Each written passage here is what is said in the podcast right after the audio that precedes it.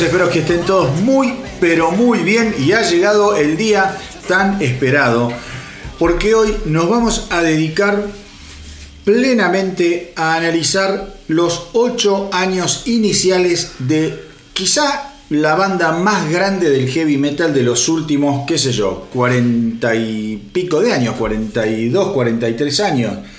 Estamos hablando de Iron Maiden. Vamos a estar analizando desde el año 1980 cuando editaran el álbum homónimo, su álbum debut, hasta el año 1988 cuando editaran el álbum Seven Son of a Seven Son. Eh, muy difícil el episodio especial de hoy porque abarcar semejante periodo de tal banda es realmente una obra titánica. Estoy acá acompañado para colmo con tres conocedores, no solo de Maiden, sino del heavy metal, muy fanáticos, todos somos de Iron Maiden, piensen que por la edad que tenemos, todos somos, digamos, coetáneos o cogeneracionales justamente con el surgimiento de Maiden y todo lo que fue la New Wave of British Heavy Metal, a la que Maiden pertenece y quizás sea y haya sido desde siempre su más eh, grande representante, por decirlo de alguna forma. Así que, eh, nada, la verdad impresiona, digamos, muchas cosas de los discos, muchas cosas de la historia, los números de Maiden son realmente enormes, extraordinarios, majestuosos. Analices por donde lo analices, tienen eh, una serie de récords, por, decirlo de alguna manera, que es realmente alucinante. Uno cuando empieza a ir un poco más allá de la música, también empieza a descubrir eh, ciertos datos que asustan. Que vos decís, ¿cómo hicieron estos tipos para hacerle frente a semejante eh, tsunami de éxito, de notoriedad? Así que creo que va a ser un episodio muy interesante. Yo lo vengo promocionando bastante y vengo diciendo que es un episodio eh, interesante no solo para los amantes del heavy metal o los amantes de Maiden, sino fundamentalmente quizá para la gente que le entró a Iron Maiden con cierta timidez o que los han tenido relegados, que los escucharon superficialmente y puntualmente también para la gente más joven que tal vez se enganchó con la historia de Maiden, con la discografía de Maiden un poquito más adelante y no le prestó la debida atención a esta etapa. Es raro, es raro que no le prestes atención a estos ocho años, pero puede suceder, puede suceder tranquilamente. Dicho esto, vamos a las presentaciones de mis compañeros. Hola Marce, ¿cómo te va? Hola, ¿cómo están todos? ¿Cómo anda todo? Eh, bueno, súper contento de estar charlando sobre Maiden, así que Gracias por la invitación de vuelta. Buenísimo. Charlie, ¿cómo te va? Bienvenido. Hola, ¿cómo están? Bueno, feliz de estar acá nuevamente. Eh, yo hoy lo que tengo para decir de Maiden es que es como si tuviese un disco y solamente me dijeran poner dos bandas de heavy ah. que son las mejores que escuchaste en toda tu vida, Maiden está. Quizás en el lado B porque saben cuál es mi. Judas está. Pero vos... lado A, pero, pero Maiden está cerca y, no tengo ninguna duda que cae. Pero te la pongo más difícil. Vos imaginate que te dicen eso. Vos dijiste la palabra disco. Disco a mí me remite a vinilo. Entonces vos tenés un lado A con Judas en donde te entran cinco temas, ponele, y un lado B con Maiden donde te, entran cinco temas. Te cortás las bolas, no, te, no elegís nada. Te corto las bolas, me quedo sin escuchar nada. Te escuchas claro. te llevas ¿no? a Talía. Totalmente, me llevo a Talía. Y después te cortas la bola. Tano Rapanelli, ¿cómo anda, señor? Bueno, mi querida gente, muchas gracias por la invitación. Todos saben, y no es. Todos saben acá adentro, ustedes no. En esta multitud de cuatro. En esta multitud de, cuatro, que Maiden es probablemente de mis bandas favoritas. Sí. Eh, lo es de heavy metal particularmente. Es mi, es mi lado A, como diría Charlie. Claro. Eh, y no quiero que sea muy autorreferencial esto, pero solamente para dar una dimensión de qué significa para nosotros y para la gente de nuestra generación. Marcelo, Charlie y yo empezamos a escuchar Maiden en el año 81, cuando apenas había salido Killers o Maiden Japan en su momento, que era el EP en vivo. Em, y eso implica nosotros ya éramos rockeros, ya escuchábamos Kiss, ya escuchábamos ACDC. Zeppelin, la pero, Purple. Pero hubo algo acá que, nos quemó la cabeza. Ah. Empezando por no escribir una etapa como no vimos en nuestra vida. dijimos, yo no sé qué es esto, pero hay que escucharlo. Claro, hay que, ¿entendés? y después hay que comprarse un hacha por las dudas. Sí, y bueno, nada, y así empezó una historia de amor de 42 años, como dijo Manolo. Eh, A ver, ¿qué estás hablando? Qué eh. Es tan cierto lo que decís, porque con respecto a Maiden y lo que es la imaginería, cosa que yo creo que muchas bandas han perdido a lo largo de la historia y no saben lo que se, se- de lo que se están privando y de lo que le están privando a la gente. Una banda, digo, recién hablábamos fuera del aire de Alice Cooper, de Kiss. Y la otra también puede ser Maiden, pero creo que los ha superado a todos a nivel imagen, a nivel póster, remeras puestas en escenas, el- la mascota que, que- que- tienen, Eddie, digo. Y era una banda que te vendía los discos por la tapa. Y es muy difícil lograr eso.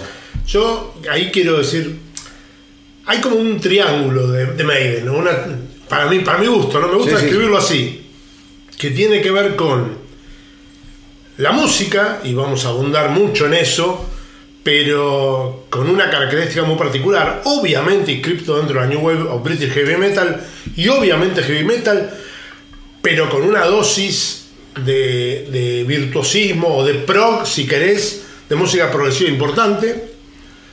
Otra vértice es la imagen de las tapas y ya creo que tenemos que hablar y, en este momento de Derek Riggs, que es el ilustrador original, eh, porque nada, merece ser llamado el quinto, sexto Maiden en realidad, o séptimo, porque depende de qué formación Qué miremos. formación agarres, claro. Pero lo merece, así como lo merece Martin Birch, ya vamos a hablar, así como lo merece Rod Smallwood, ya vamos a hablar. Exactamente. Pero son toda gente que fue clave para desarrollar lo que, lo que ocurrió. Que- sí. Y, y el tercer punto que hablaremos son, son las líricas, porque todos piensan que las letras de Maiden arrancan con Dickinson y la cosa no es así. No. Y ya vamos a hablar sobre los gustos del señor Harris, pero fueron claves para definir toda esta imagen y este posicionamiento. Exactamente. Charlie. Los gustos y los sueños del señor Harris. Sí. Perdón que me ponga un poco psicoanalítico, pero esto es lo, es lo fascinante. Ellos soñaban cosas y las y la- y las transmitían en letras y en, y en canciones, y esto me parece fantástico. Y algo que quería sumar a lo del Tano, ellos crearon un personaje, no sé si decirle el sexto Maiden, pero en Eh. cierta manera es el mismo personaje que lo fueron mutando en cuanto a escena, en cuanto a eh, algún agregado, en cuanto a si está con el pelo largo, si está rapado, si está con algo distinto. Y esto es lo rico, generaron una mística y una identidad que hoy no me viene otra banda que haya sostenido durante tantos años, digamos, reconocer a este personaje, que lo podemos nombrar perfectamente, Obvio. que es Eddie, ¿no? Y es Sí. realmente fantástico. Para, para, gracioso, porque siempre quisieron ponerle un apellido a Eddie, que Claro. no lo tiene. Eh, normalmente es conocido como Eddie de Head, Eddie de la cabeza. Claro. Porque, no hay- porque siempre aparece la cabeza, básicamente, es lo, lo único que, que permanece. Bueno, al principio de todo, Eddie era una cabeza. Sí, sí. Muy y hay un- rústico, y hay pero- un disco, ahora no me acuerdo cuál era la, la, inici- la del medio, pero en Live After Death aparece la lápida y dice Eddie y hay una letra, no me acuerdo si, cuál- qué letra es en este momento, No sé. pero como que dando a entender que hay un segundo nombre eh, y no se ve el apellido, porque hay todo un misterio Sí. detrás de eso.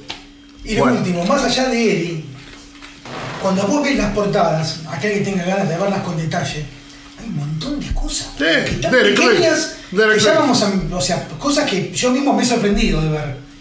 Bueno, Empezando por- por la firma de Derek Riggs, que si la saben reconocer, están todos los discos ilustrados por él y es una especie de símbolo. Exactamente, exactamente. Pero bueno, es una banda entonces multidimensional, sin lugar a dudas. Muy compleja. Exactamente. Muy rica. Eh, a ver, a mí, como eh, ustedes ya saben que a mí el tema de las letras tanto quizás no me interesa. Claro. Yo voy más por la escucha del todo. No, tampoco vamos a abundar tanto. No, no, no, pero yo te digo Pero que- es un tema importante. Pero vos sos un tipo Sí. Tano que la- el tema de las letras a vos te copa analizarlas, Sí. leerlas. Yo no soy muy, muy, eh, ¿cómo te puedo decir? Dedicado a eso. Sí me gusta el, el sonido en general de una banda, de una canción y lo que es la parte musical es donde yo más me concentro, la parte de las melodías, la parte de la interpretación instrumental. Y la verdad que ahí hay un montón, un montón de matices, como dice también el Tano, como decía Charlie, eh, que tienen que ver con las influencias de Harris. Per- Permitime agregar algo. Sí. Es importante que una lírica, una letra, sea consistente con la música que está sonando. Total. Y eso en Maiden, a ver, ¿quién no dice que está cabalgando la música? No, exactamente. Y vos estás escuchando y te imaginás a los tipos que van a la guerra arriba Sí, del caballo sí, sí, con la sí. lanza, Sí, ¿viste? sí, Porque suena así, Sí. está bien que esa letra vaya con ese tema. Sí, y, vi otra cosa que creo que vos también vas a coincidir, hay muchos que piensan que la cabalgata de Maiden es producto de la era Dickinson. No, señores, nada No, que ver. no. Eso es, definitorio entenderlo, es- Sí. porque si no, eh, no se entiende nada, ¿viste? Empezamos mal. Y eh, que caemos, caemos en que nos quedamos con la imagen medio pancosa que tenía Paul Diano y decimos, bueno, era más proto, No, no, no, no. post-punk y que no, nada, no, o sea, nada, tenía una, una actitud aguerrida, pero es distinto. Eh, podemos empezar por los gustos del señor Harris, ¿no? Sí. Por eso, pero pará, Si querés empezamos con la historia, pero Sí, pero para, Sí. igualmente, antes, an- para, antes de seguir, antes de seguir, y esto es a raíz de varios comentarios que tuve en el podcast y en el Instagram, eh, a raíz del último episodio del astronauta del rock, me preguntaron qué me había parecido si tenía, eh, ¿cómo se llama?, opinión sobre la visita de Billy Idol acá a la Argentina. Yo no fui, pero acá justo en esta mesa somos cuatro y el 50%, eh, como es, eh, que, que representan Marcelo y el Tano, estuvieron en el Luna Park y yo lo que puedo decir que mientras ellos estaban en el Luna Park mandaban mensajes que parecían dos pibes de 15 años con un entusiasmo y se escuchaba la gente que estaba en llamas y la música que sonaba tremenda. Sí, to- entonces les pido que nos tomemos cinco minutos que hablen sobre qué les pareció el recital, qué, qué fue lo que pasó. eh, a ver, primero, repleto. Para Repleto. segunda visita de Idol a la Segunda visita ¿no? de Idol después de 31 años. Bueno, ahí va. Eh, repleto en Luna Park. Lo cual no lo podemos creer de la emoción. Eh, gente de distintas edades, pero mucho darky, mucho, Mucho punky, cincuentón, pero- mucho cincuentón con mucha onda, gracias a Dios. Bueno, ustedes dos, boludo, o sea, los primeros. Mucho hip punk, mucho. Eh, sí, y nada, la verdad que fuimos felices por la noche. Eh, yo quiero decir una obviedad. Eh, la dupla Idol Stevens es Jagger Richards, es eh, Stanley Simmons Sí, sí, sí. o es Young and Young, ¿entendés? Sí, o sea, sí. Son perfectos juntos. Sí, sí, son perfectos Sí. y en vivo la química es tremenda. El tipo es una colección de hits que no Sí. vos ves la cara de alegría de la gente. Claro. Cuando suena Fresh or Fantasy o Sí. cuando suena eh, Rebeliel, Rebeliel. Money Money, Blue Highway, Blue tocó Highway. Blue Tocó Blue Highway, Highway. ¿entendés? Bueno, ¿Se animó a un Sweet 16, por ejemplo? no, no, Tocó un tema tranquilo que es un tema nuevo, que si no lo escucharon vayan ya a Spotify, ya mismo, que se llama Running from the Ghost. Ese es del último, del último EP que sacó Bueno. este último viernes. Temazo. Segundo EP en muy poco tiempo. Temazo. Y el otro, medianamente tranquilo, es el autorreferencial del accidente de moto. Sí. Eh, ¿Cuál es ese? Peter Taste. Víctor Text. Ah, pues es- Los dos ese lo escuché. Sí.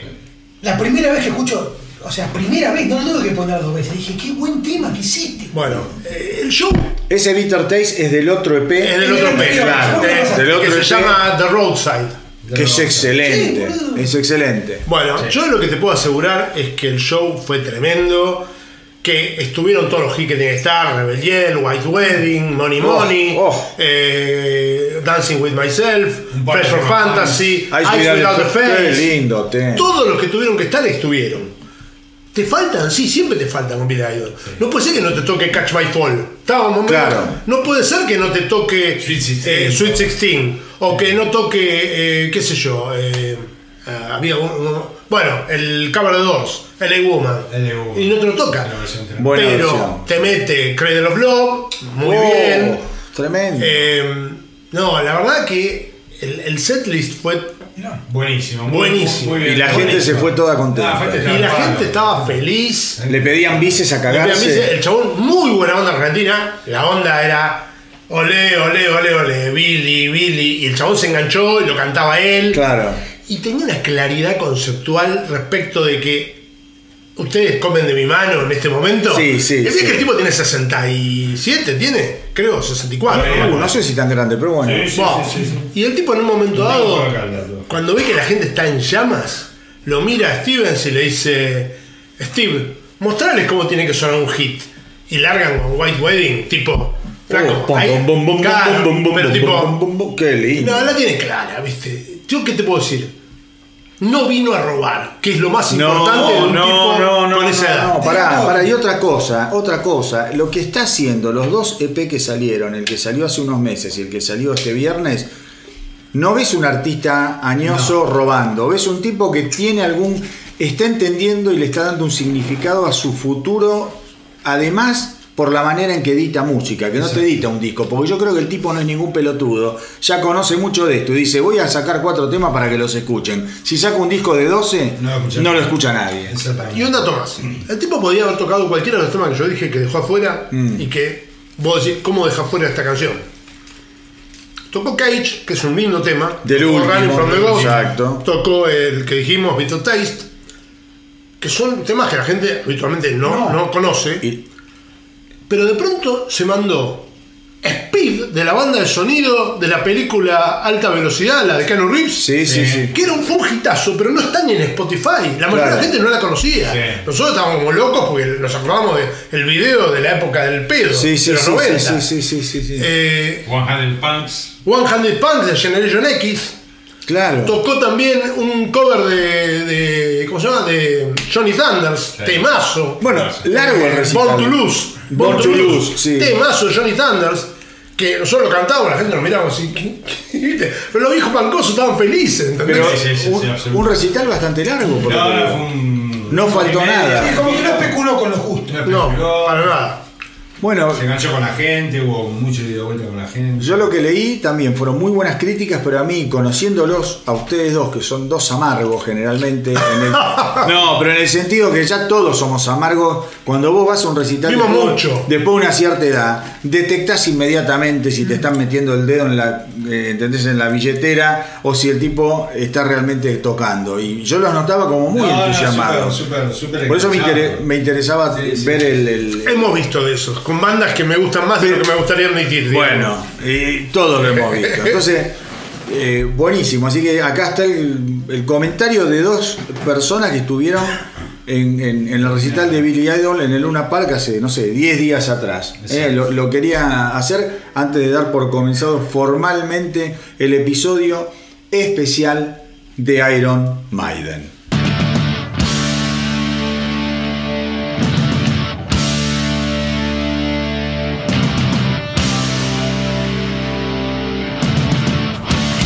Bueno, entonces ahora sí vamos a arrancar básicamente con lo que es el episodio dedicado a Iron Maiden, después de este comentario buenísimo sobre Billy Idol y la visita a la Argentina. Eh, algo estuvimos hablando antes de Iron Maiden cuando arrancamos. Yo hablaba mucho de lo que son los, eh, los números de Iron Maiden, una banda que ha vendido hasta el 2021 se dice 200 millones de copias entre eh, CDs, eh, long plays, eh, qué sé yo, DVDs, videos, sí. lo que quieras. Imagínense lo que debe haber vendido a nivel merchandising. Yo ese número no lo tengo, pero debe No. ser aberrante. O sea, hoy en día Iron Maiden es una de las empresas de rock más grandes del planeta. Tiene, ¿cuántos discos? 17 discos en el estudio. ¿eh? Sí. Sí, no, no me acuerdo, no Creo que contarlos, pero contás sí. los, los- lo- las ediciones 16 o en vivo. 17. Por eso, las ediciones en vivo y qué sé yo, llegan a 43 ediciones. Tenés que editar 43 ediciones, ¿no? 43 material discográfico. En la misma cantidad de años. Eso también dice que es una banda súper laburadora. Y, que- y sabes qué? Que está siempre pensando en tirarle la carnada al fan. Y el fan eh, digamos, pica siempre, porque uno cuando le gusta una banda, yo creo que vos, no, no sé si te escuchaste los 43 discos, todos los discos en vivo, pero... Yo escuché todos, yo escuché pero- todos. eh, por supuesto, algunos que me gustan más que otros, pero escuché enteramente todos. Claro. tengo, y no vamos a hablar esto en esta etapa, tengo mis diferencias con la etapa de Blaze Bailey, lamentablemente, que sin embargo tiene muy buenos temas, o algunos muy buenos temas. Exacto. Pero exacto. bueno, tengo mi diferencia, me suena menos Maiden Ah. Que el resto. Pero yo porque quería empezar a hablar, an- el- el- en estos días decía, ¿cómo arrancás a hablar de Maiden, ¿no? de una banda tan... Y se me ocurrió empezar por la magnitud, por los números que tiene Maiden, por esa enormidad planetaria que tiene.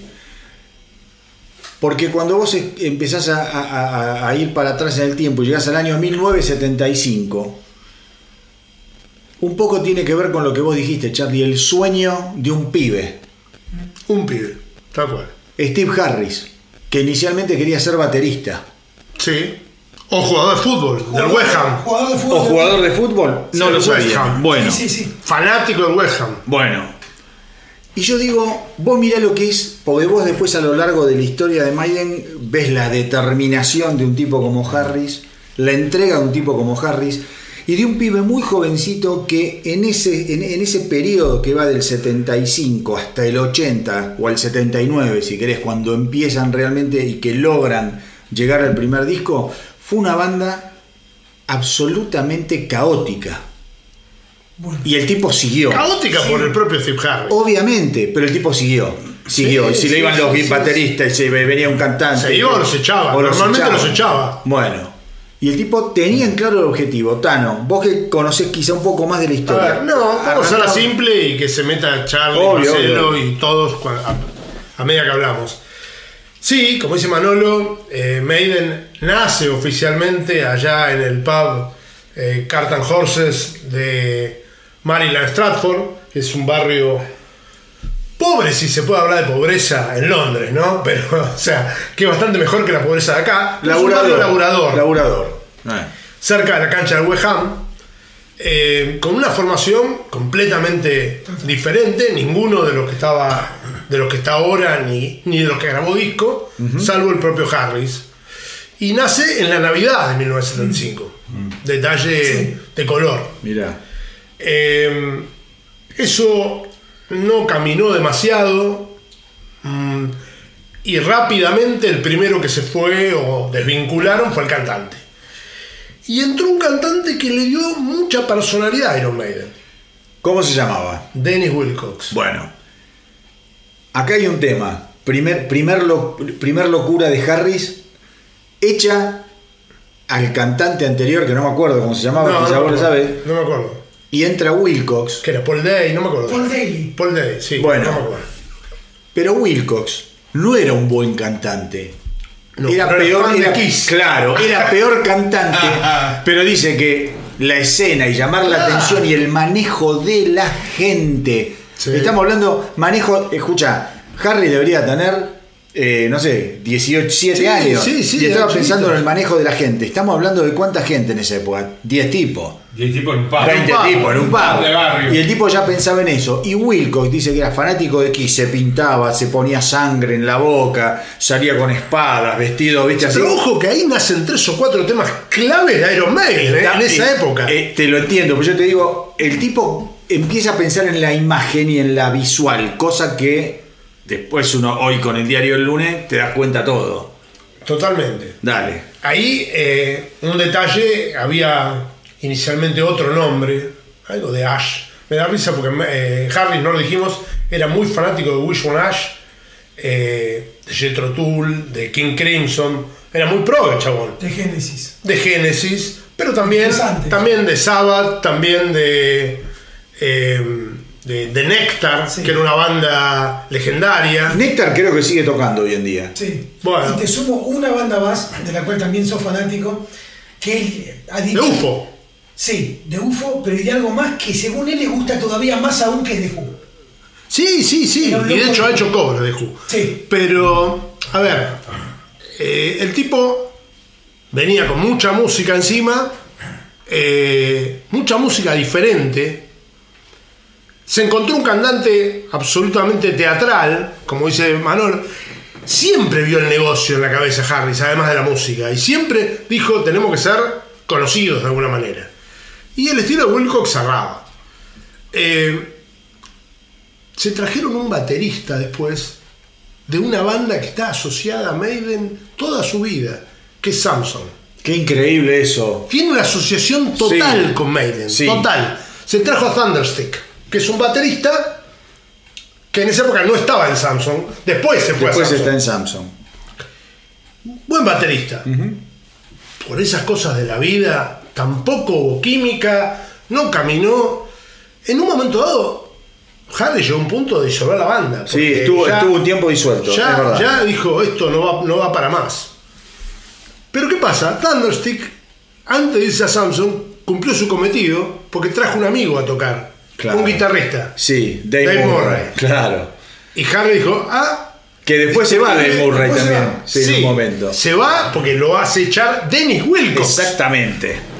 Y cuando Dennis Wilcox vuela, Harry Vuelve. dice que vuelva, que vuelva a Murray. Sí, sí, sí. Es más, dice, es tan bueno Murray que no encontramos un violero, un segunda viola que, Le era que claro, le acompañe. Le era muy difícil encontrar un violero capaz de tejer cosas, porque Murray te hacía todo. Exactamente. Y, y Harry siempre tuvo esta idea de, Duelos. de, de, claro, de violas en paralelo, de Eh. dos lead guitars, nada de guitarra rítmica. Sí. Algo que ya había inventado Judas con Obviamente. y, y Tipton, y, y- y gente antes también. Pero. pero UFO. bueno, UFO, por ejemplo. Pero bueno, nada, él estaba convencido que Murray tenía que volver y Wilcox se va solo, hasta donde tengo entendido, no lo raja. Se va porque no veía avanzar. Se va después de un proyecto. show, hace un show y se va a la mierda, Sí, tal cual. Sí, se va a un proyecto personal. Y ahí se queda, está Murray, está este. eh, ¿Cómo se llama? Harris. Harris. tienen otro violero. eh, y aparece Paul Diano. Paul Diano en escena. Que creo, no te quiero mentir, creo que contesta un aviso de diario o algo así. Puede o ser. lo encuentran así Sí, de sí, una forma ser, medio puede ser, aleatoria. Puede ser, puede ser. Y a Harris le encanta la agresividad vocal de Diano. Porque Diano tiene eso. Claro. Mete agudos, mete, pero tiene una agresividad vocal tremenda. Y le parece que es fantástica para la banda. Bueno, simplemente ya corría creo que el año 79, tenían a Doug Samson en la batería, que fue el primer baterista, Sí. baterista que llegó a grabar con ellos.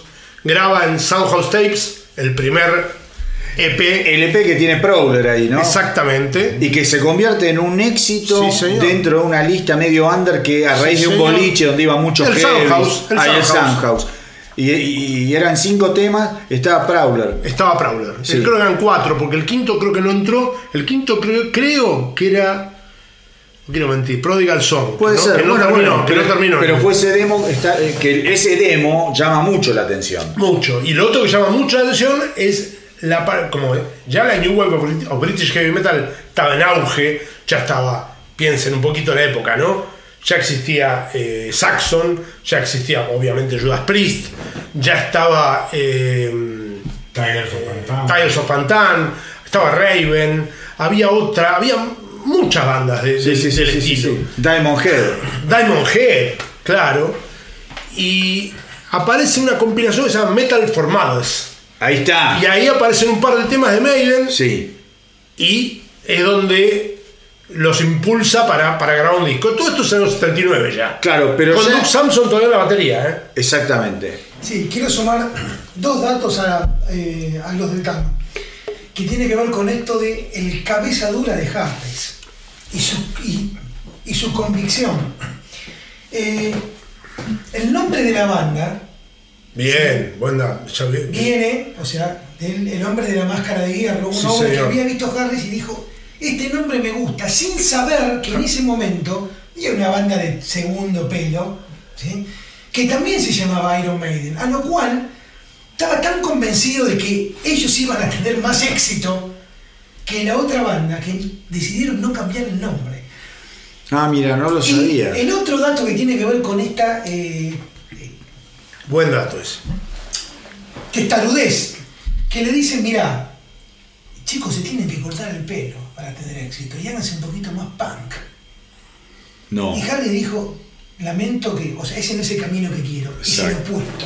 Exacto. Yo quiero hacer la música que me gusta y bueno, obviamente los dos primeros discos marcan, o sea, eh, quizás algunos pueden decir, bueno, hay un poquito de influencia más en el primer disco que en el segundo, eh, en algunos temas, pero tenía muy claro el norte, muy claro el norte. Eh, En esta época que estás hablando, Tano, es también cuando aparece, si no me equivoco, un tipo fundamental en la carrera de temprana que después los acompañaría Ron por Smallwood. siempre, Ron Smallwood, eh, que se fue el manager. Desde Soundhouse Tapes. Claro, Él lo llevó desde ahí. ahí. Eh, sí, sí, fue clave. Fue clave, un tipo que creyó, que la vio, que... A ver, entendió que ahí había un negocio importante Sí. Y apostó a eso. Sí, que había imagen, que había Sí. música, que había todo lo que estaba demandando la escena rockera del momento, ¿no? Sí, o sea, también pensemos que toda, toda la movida esta en donde entra Maiden viene de una saturación de la música disco, de la música pop, de la música negra de los 70, que ya la gente estaba rota también las bolas como saturada y viste... y es ahí- una evolución, ¿no? Es una evolución. Es gracioso porque eran todos fanáticos de Sabbath, de Zeppelin, de The Who, de Purple, más del rock progresivo inglés, Total. pero no renegaban de la violencia del punk. Y de, y de Absolutamente. la agresividad y de la velocidad del punk. Sí. del punk. Sí. Entonces dijeron, ¿cómo combinamos estas dos cosas? Sí. Y así salieron todas estas bandas que estamos hablando. Sí, pero lo de Maiden es loable porque la- yo creo que fue la primera que se animó a ser agresiva y progresiva. Sí, sí, sí, sí. Sí. Esa, Agresiva y progresiva. Vos sabés, la- una complejidad agresiva tenían los temas. Sí. vos los y en- ya en el álbum número, o en, en Iron Maiden propiamente dicho, ya hay temas progresivos. Sí, señor. literal. Sí, señor. Literal, señor. fíjate que es un tema de, de ocho temas, creo. Temas largos, tema musical. Otro tema, ¿no? Sí, la, señor. la Tema- de algunos temas. Claro. La obsesión de Harry por el. Toma instrumental, temas instrumentales. Eh, totalmente. bueno, Totalmente. sigamos entonces. Bueno, nada, llegamos a 1980. Porque Llegamos a- a Paul Diano. trae- traen Bueno, pará, un segundo guitarrista, que es eh, Dennis Stratton, Sí, y aparece en escena Clive Barr. Clay Barr. Clive cuando se vaya, se va a ir a Samsung. Exactamente. Qué raro. Qué raro. Es muy raro. Digo, y después vamos a discutir de dónde viene Bruce Dickinson. De dónde viene Bruce Dickinson. Es todo. Exactamente. digo, hay dos bandas en la historia de Maiden. Sí. Una es Samsung, la otra es Trust, que sí, que están súper relacionadas. Y otra cosa, ¿cuál es el primer vínculo entre Dickinson y Martin Birch? Ah, ahí. Ah, pa, amigo. Después, después. ahora- bueno, ahora sí, ya sé por dónde vas. Ahora les cuento. Bueno, llegamos al primer disco. Llegamos al primer Eh, disco. eh, se edita un primer disco en Inglaterra y en Estados Unidos. Eh, en Estados Unidos, como siempre, se edita con un tema más. Ya vamos a hablar. En- y empiezan una gira para presentar el primer disco como soportes, obviamente, de otras bandas. En Europa, la gira de Unmasked de Kiss. Ni más ni menos. Exactamente. Ni más ni menos. Exactamente, de Unmasked de Kiss. Y para otra cosa antes que vos lo digas. Iron Maiden, ya meses antes de, de grabar el disco, ya arrastraba a mucha gente. El Sí. ingreso de Paul Diano fue definitorio. La gente sí, lo adoró. sí, sí. Y yo me. Yo a Paul Diano le tengo un cariño muy especial. Sí, y a los dos discos de Paul Diano le tengo un cariño muy especial. Y creo que es un tipo. Fue valioso. Fue muy valioso. Pensemos que. Ah, incompatible con Steve Harris. No, incompatible, pero y además un tipo que no. Pensá que los temas que él canta no los compuso.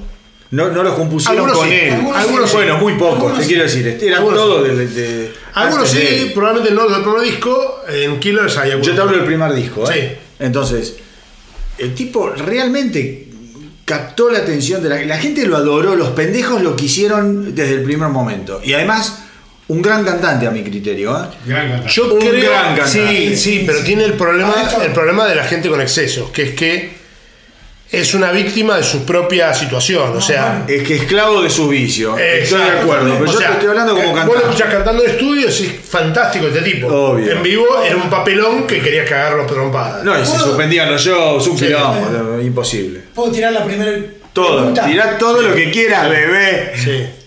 Los excesos y la vida desmesurada del viejo amigo Paul Diano Sí. marcaron el destino de Maiden. Opa. Sí, claro. Primera pregunta. Sí. Depende. ¿Qué hubiese Si vos, consideras, si vos consideras que Dickinson es definitorio en la carrera de Maiden, Absoluto. lo discutiremos. Claramente los excesos de, de Poliano llevaron a eso. A esa consecuencia.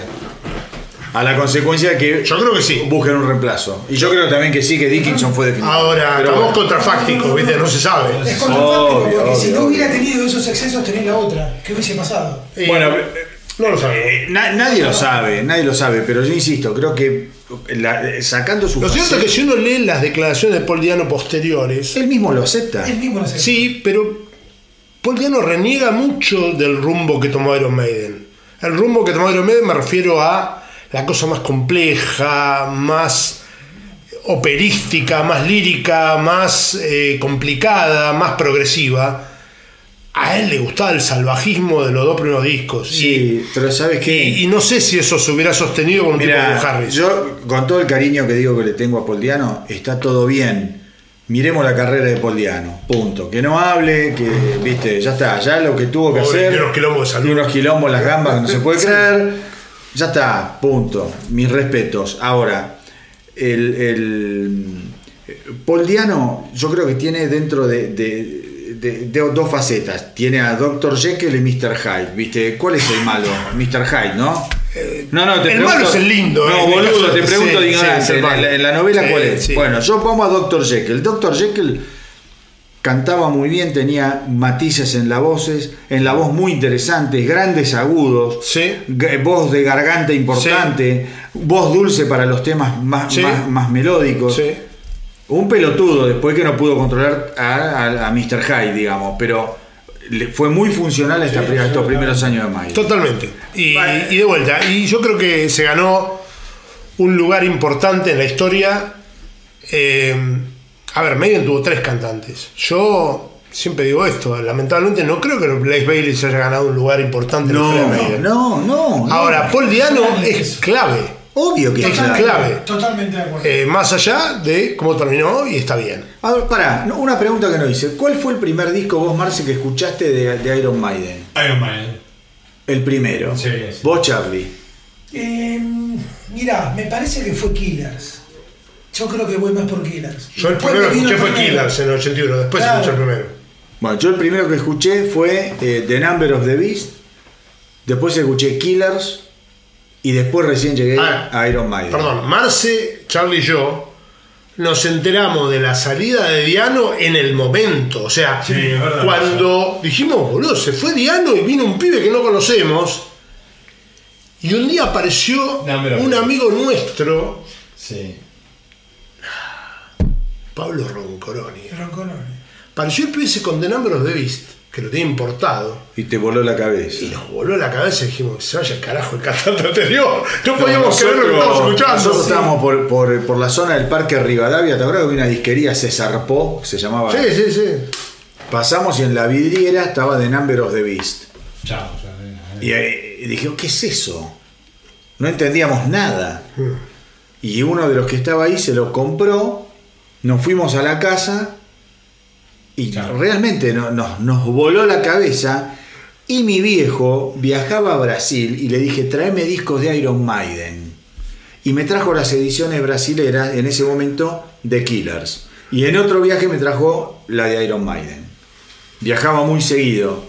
Y me acuerdo que esos discos te venían con la. No sé por qué le cortaban en un triángulo, una de las puntas, porque Sí. eran algunos importados, y los tenía así. Después los vendí.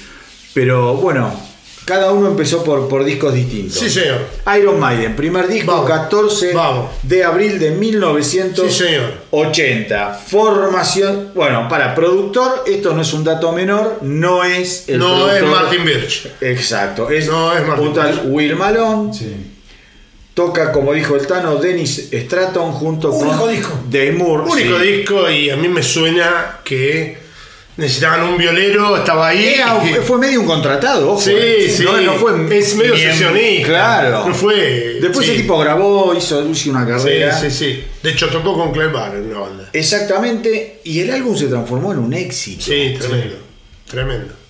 En un éxito Tremendo. tremendo. Ahora vamos a seguir, vamos a poner un poquito de música. Sí. Insisto, para los que no saben, para los que no saben cómo es la mecánica de estos especiales.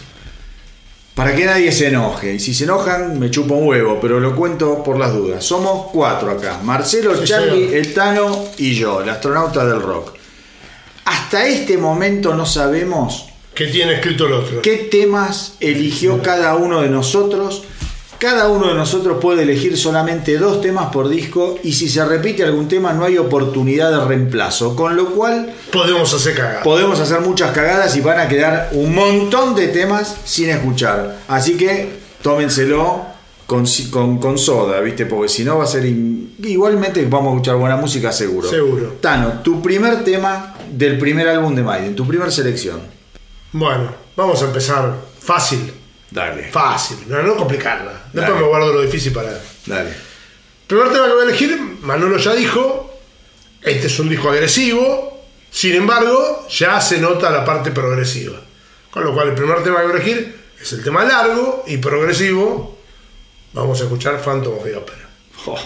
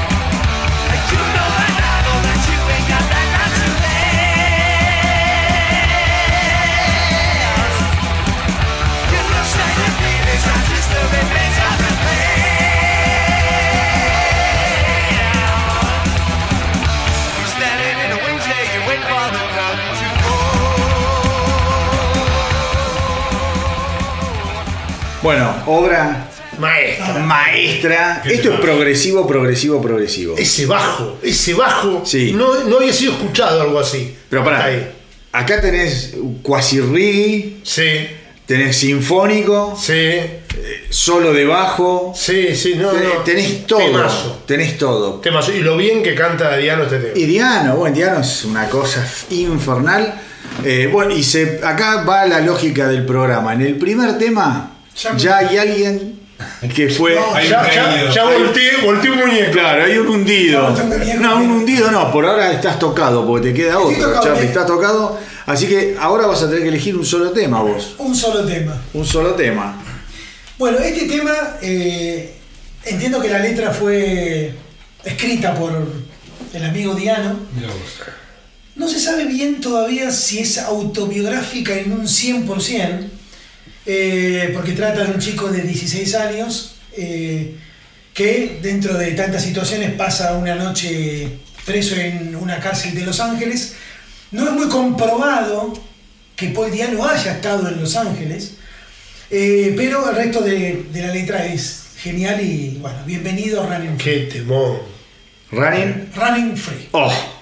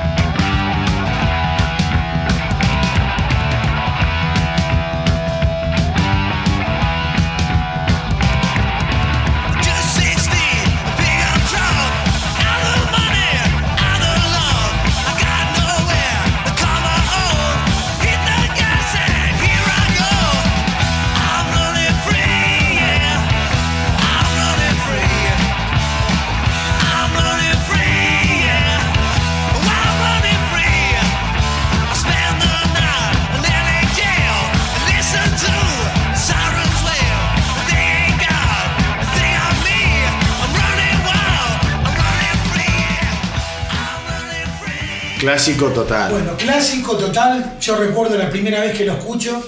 Dije, esta entrada en batería y después el bajo, digo. O sea, me pareció algo, digo. Y la cabalgata. escuché- Bueno. Ya empieza ahí, ¿no? La famosa cabalgata. Eh, ¿Es el, que. es el primer clásico de Maiden, podemos Sí, decir. sí, sí, sí. Grande, ¿no? Sí, sí. Sí, sí. Tema que todavía. Después vamos a hablar, pero en, en las giras tienen los obligados, tienen los rotativos y tienen los clásicos que van una vez cada tanto. Este es de los clásicos que va una vez cada tanto. Una vez cada tanto lo meten. Exacto. Lo meten. Sí, sí. Es un, Lo meten. Es un clásico. Bueno, por eso te digo, Maiden, eh, ya mirá en el primer disco, dos temas de dos, eh, ¿cómo te puedo decir? Direcciones absolutamente distintas, sí. de dos vertientes absolutamente Sí. distintas, maravilloso, Phantom of the Opera, Running Free y Marcelo, tu ¿Puedo pri- preguntar si Sí, Running sí. Free arruinó a alguien ya? No, no arruinó nada. No. No, no, a mí no, a mí no. Bien. Bien, bien, muy bien. Bueno, bien. vamos. ¿Me toca a mí? Bueno, yo voy, pero a mí me gusta la, me gusta la, la cosa directa de Maiden. Siempre me gustó de los dos primeros álbumes su cosa más, más, más, más visceral. Y el tema que elijo es uno de los temas que más escucho de Maiden, en realidad, del que encabeza siempre cualquier playlist que haga de Maiden. No lo puedo evitar. Prowler. Vamos.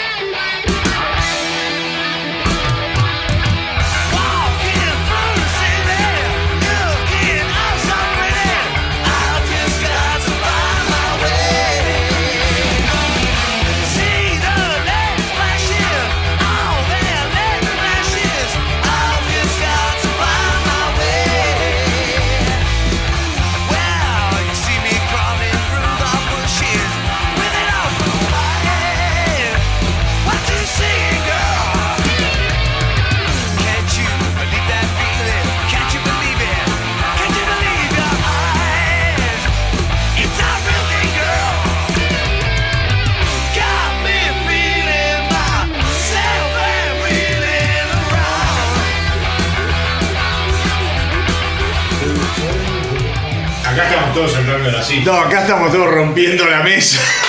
No se Tremendo. puede creer. Tremendo. Bueno, este es un tema muy British New Wave of Heavy Metal. ¿eh? Sí. Sí, pero tiene todo, tiene condimentos prog y el condimento punk agresivo Sí. al mango Sí. de los Eh, ¿Vos fantásticos. hiciste que te pones a Halford a cantar este tema? Y te lo Y canta. te lo canta. Es el tema más ayuda de Maiden, Sí, digamos. así, así, así lo hicimos. Mira, pará, te digo de este disco. Estuvo 15, disco debut. Ha- Hablemos. Claro, disco de Boo. Disco debut. Lo primero que haces. Permanece 15 semanas en el ranking del Reino Unido. ¿Mm? Y está considerado en el puesto número 13 como uno de los mejores 100 álbumes de la historia del heavy metal. Sin duda sí, sin duda. Sin A la duda. mierda. Sin duda. Tremendo. Sin duda. Digo, Un debut. Un debut. demoledor. Bueno, vo- voy a mi primer Tu tema. primer tema, pará. Sí. Queremos saber. Invictos, Meterle una intro. ¿no? Meterle una intro. ¿Qué? Algo de tu tema. Nadie no, bueno, yo, yo, yo con el. ¿Qué pasa? Ah, Ustedes saben que yo soy muy fan del rock progresivo, del rock sinfónico. veo venir y clamo. Sí. Bueno, entonces yo elegí por ese lado, porque a mí una de las cosas que me fascina a nivel eh, Steve Harris es que ama Jethro Tull y yo soy recontra fanático de Jethro Tull, de Genesis, de Yes, me- o sea, me vuelan la cabeza. Eh, Y creo que en este disco hay algunas cosas muy importantes, casi digo, pero hay algunas cosas muy importantes. eh, y además me gusta mucho escuchar a Paul Diano cantando de otra forma. Bien.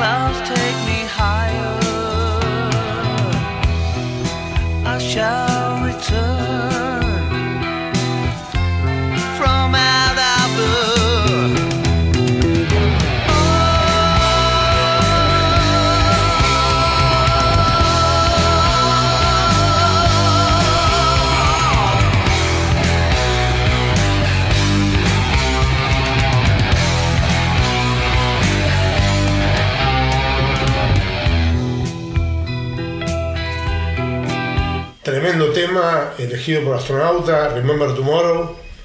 Eh, tema que todavía, bueno, hace rato que no lo tocan, pero lo ha, lo ha cantado Dickinson y es otro de esos clásicos que cada tanto por ahí nos dan el gusto de, de meter en alguna gira. Y, y otra vez decíamos cómo, cómo juegan con los matices, porque vos acá empezaba como un- una balada media lenta, progresiva, y Sí. después te agarra el-. Claro, y después estalla con una. Y la gui- ¿Cómo sonaban ya los riffs de guitarra? Qué claro tenían eso. Sí. Y hay otro tema, no voy a decir el nombre porque por ahí alguien lo eligió, pero algo tiene que ver con, con, con tu elección. Bueno, por eso, va- vamos a seguir. Vamos, a seguir. Sigue intacto el mío todavía. Ah, sí, bueno, Bueno. hasta ahora- yo creo que vamos a empezar en cualquier momento a destrozar cosas, ¿no? Bueno, acá voy a hacer el primer trampita, se llama. Eh, voy a pedirle al astronauta que vaya a otra versión de Spotify porque no está la original en el disco que está subido a Spotify porque está en la versión americana De- del- de Iron Maiden. ¿Y cómo lo encuentro acá? Eh, en el disco de la BBC. En la BBC, ¿no? Claro. El disco de la BBC. Sí, sí, sí, ahí sí. Vas a encontrar un Está, tema. está medio en vivo, ¿no? Con que, sí, pero es en vivo en un estudio, así que suena de estudio. No, no, no tiene sonido. No, no, está perfecto. Eh, y es un tema con el cual todavía hoy cierran shows. De hecho, cerró en la gira de Final Frontier, lo tocaron, que no fue hace tanto. Eh, Otro de los primeros clásicos. en Rock in Rio lo tocaron. Cuando estu- Aclaremos que Marcelo y yo estuvimos en Rock in Rio 85. Ah, claro. Cierto, es cierto. No solo vieron a Billy Idol, sino que además Eh, estuvimos en Rock in Rio Rio 85 con 19 añitos, Marcelo tenía 17, era un nene, y fuimos a ver Iron Maiden. Si no me equivoco, no quiero errar la fecha, pero creo que era un 11 de enero. 19 de enero. No, creo que era el, el 11 o el 14. bueno.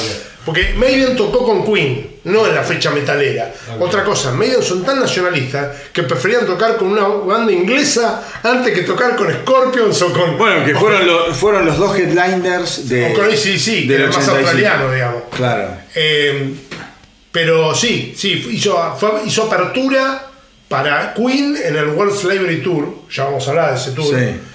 Eh, y terminó con este tema que vamos a escuchar ahora. Para, ¿a qué, ¿a qué edad fueron a, a Río? Yo tenía 19, Marcelo tenía 17. Hay que hacer un especial de, de- de Fuimos las, de las andanzas. en, en micro. 48 horas, no tenemos plata para en avión. No, no, muy gracioso. Sabemos eh, un dato que no es muy agradable. ¿Vos no fuiste, Charlie, ahí? No. este es el el punto. siguiente. ¿En dónde estaba yo? Ah, estaba en la conscripción. Estaba en la colina. Me llega la carta de estos hijos de mil. No. Yo estaba en el sur, en Colonia Sarmiento, cagándome de frío. y me llega la carta porque se acordaron de mí y con las andanzas que estaban viviendo allá y si yo no lo puedo creer. Que Ya, ya haremos un especial de Rock and Rio. Hay ¿Qué que me hacer tocó uno. a mí? Eh, Hay que hacer. eh, Lo que pasa es que vamos al World Slavery Tour hablamos un poco más, pero Vale. Solamente de avance le digo, Maiden nunca tocó ante tanta gente en su vida. Había 500.000 personas. que lo reparió. Era- Y mucho olor a mierda, supongo. Eh, yo, ¿sabes lo que- Bueno, vamos al tema que elegiste. Sanctuary. Ok.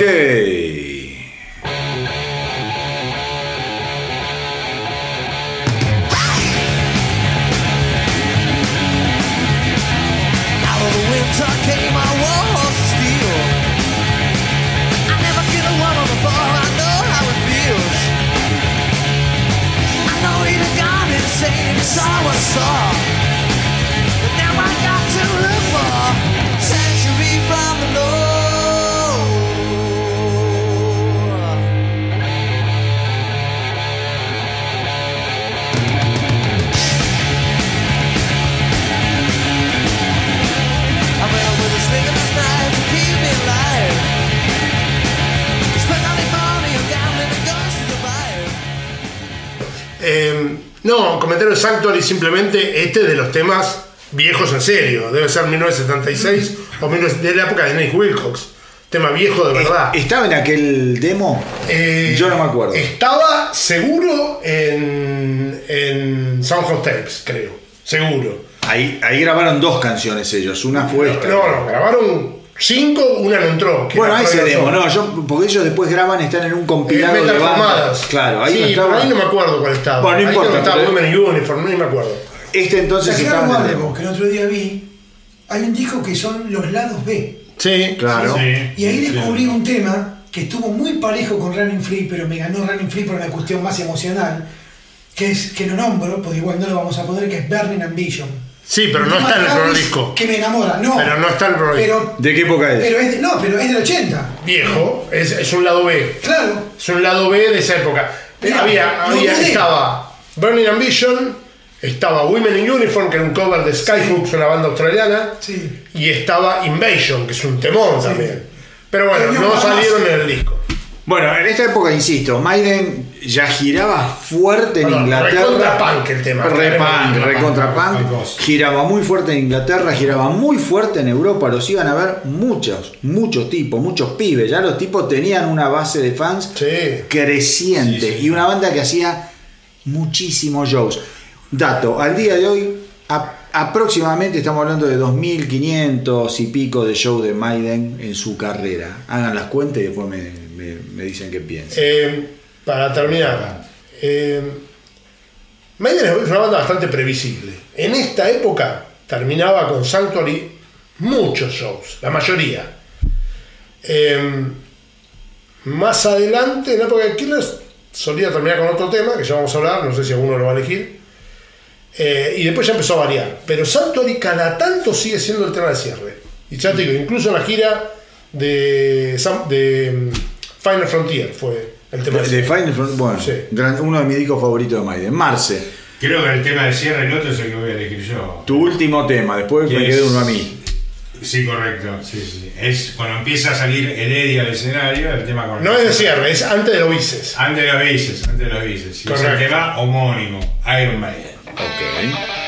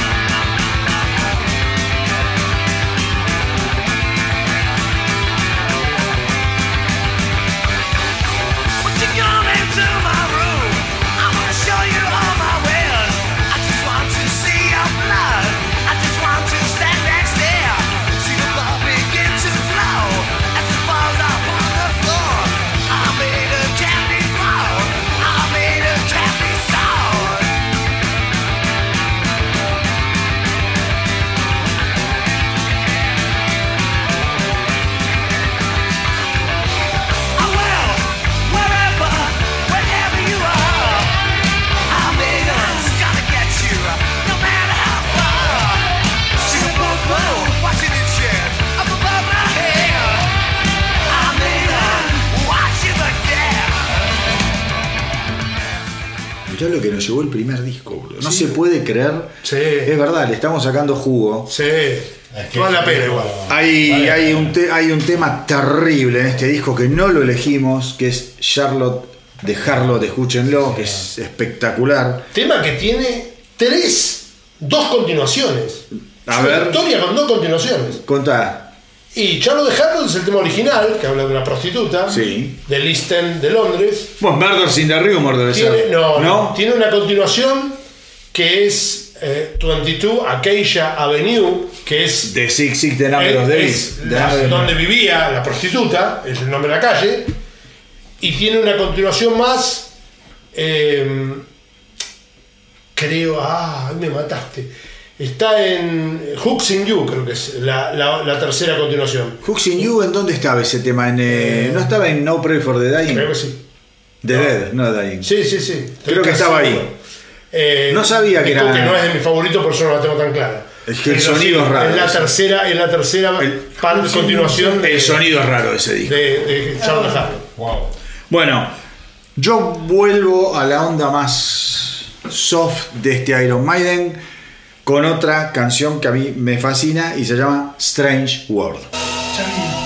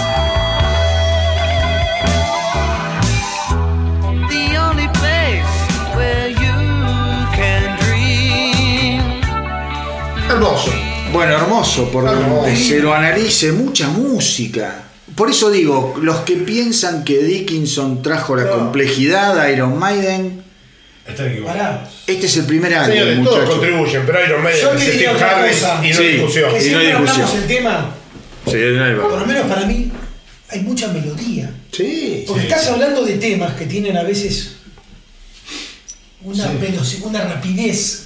No, hermoso, hermoso.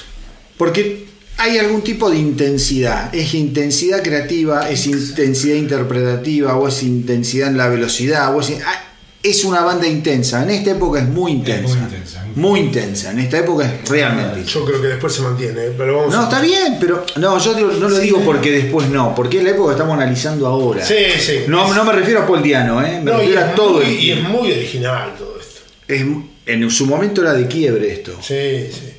No, no había mucho, eh, mucho más que hablar. Así llegamos al año 1981. ¿Qué? Estamos hablando también de la, de la lógica en que las bandas grababan, salían de gira, volvían y grababan y no tenían ni tiempo. Sí. Eh, O Acá- sea, Acá, para nada. acá quiero decir algo. Eh, si bien Killers puede ser considerado un disco de continuación razonable, porque algún tema o algunos temas ya, ya habían sido compuestos, digamos, no habían salido en primer Ya disco, habían sido ya compuestos estaban. antes del primer disco. Acá entra lo que dijo el astronauta hace un rato, entra Martin Birch. Claro. Y eso cambia todo. El sonido de Killers sigue siendo agresivo, pero es muchísimo más complejo que el Es más refinado. Mucho más Es refinado. más que el refinado. Solamente con el tema que abre en el disco ahí te das cuenta que algo pasó. Sí.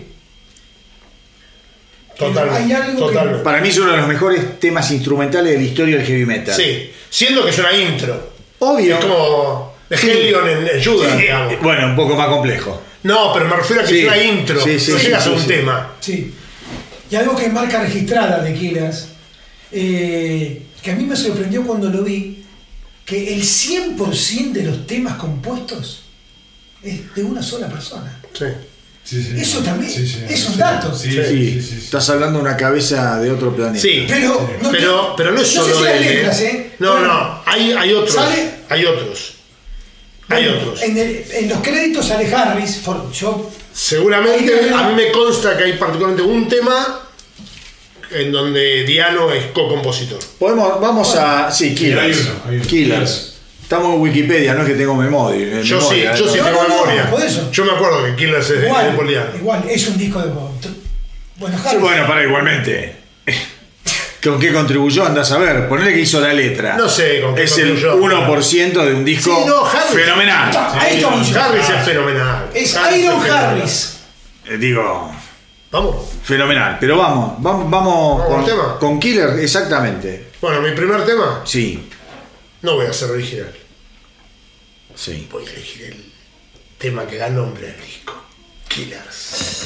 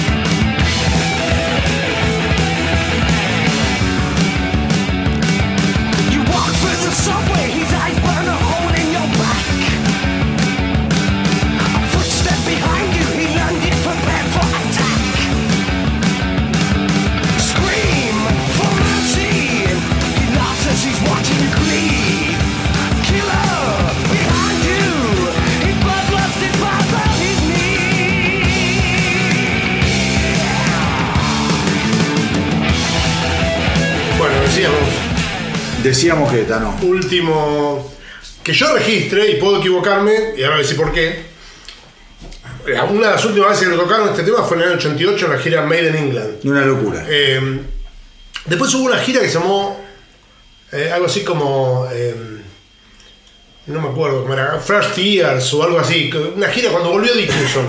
Que tocaron muchos temas de la primera época. Pero creo que Killers no estaba en ese setlist. Creo que la última vez que lo tocaron fue en Made in England en el 88. Una pena, porque como Sí, escuchamos. no, un tema emblemático, emblemático, un tema gigantesco, Bestial, gigantesco. Eh, en Iron Maiden hay un tema musical, instrumental, yo digo musical, Sí. todos los temas Sí, son Transilvania. musicales. Bueno, acá hay dos. Sí.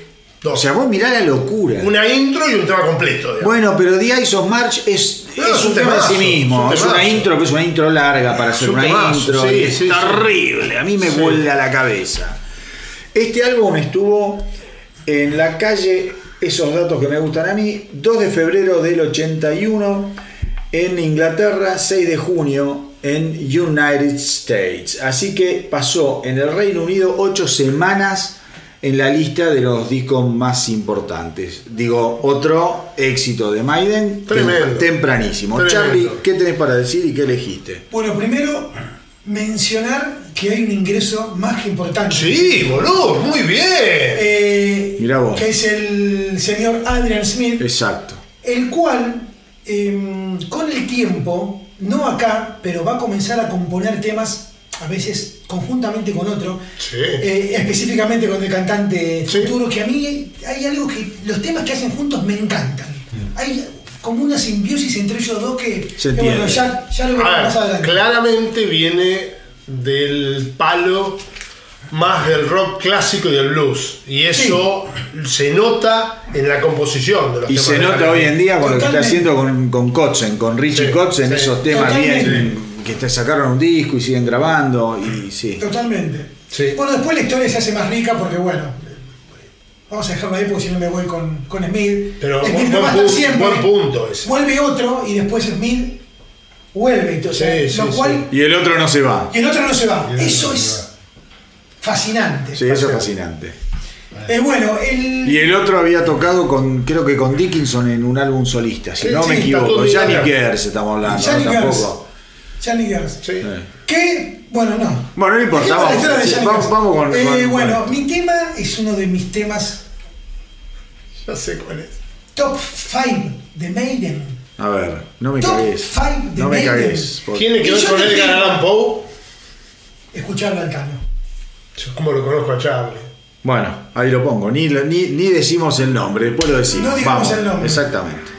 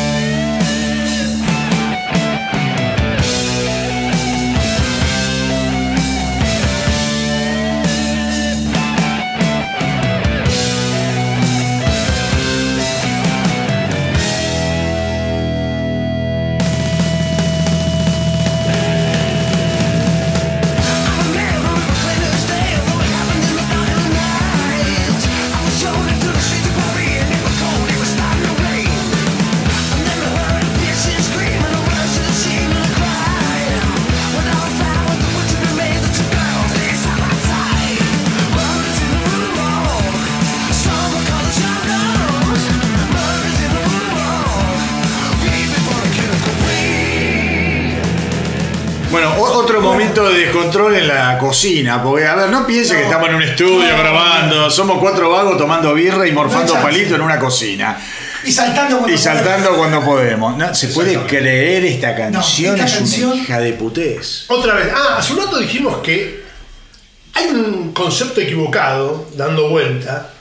Que la gente cree que toda la época relacionada con la literatura, la historia empezó cuando entró Dickinson. Eh, y yo va. digo, no señor, Escuchá- Harris es el esto. fanático de esto. Escucha esto. Primero que nada, Sí. esta Edgar Allan Poe, obviamente. Sí. Acá hay un tema en referencia a Genghis Khan, el conquistador, Sí, señor. eh, Que no tiene letra. que no tiene letra, es un instrumental, pero digo, ya Harris es el que tiene una obsesión con el, con el cine, con la literatura y con la historia.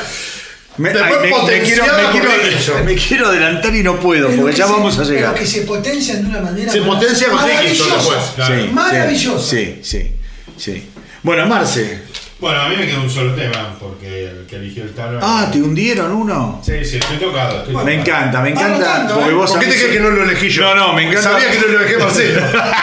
Especulé. Me encanta- Porque tema. sabe que voy a elegir yo. Me encanta no que lo sé, bueno, me- escuchamos juntos este disco hace miles de años. Es, es mi tema y yo no lo elegí porque dije, lo va a elegir Marcelo. A ver, me encanta que lo caguen a Marcelo porque él suele cagarme mucho a mí. Es Ahora, verdad. no se te ocurra, yo estoy gozando este momento, pero quizás sea mi perdición porque quizás lo elegí yo también. Porque no, no anticipás, no anticipás como anticipé yo. Lo diga el nombre del tema que elegí. Y eligió Rat Child, que yo lo hubiera elegido también, pero se lo dejé a Marcelo. Zafé, zafé, vamos.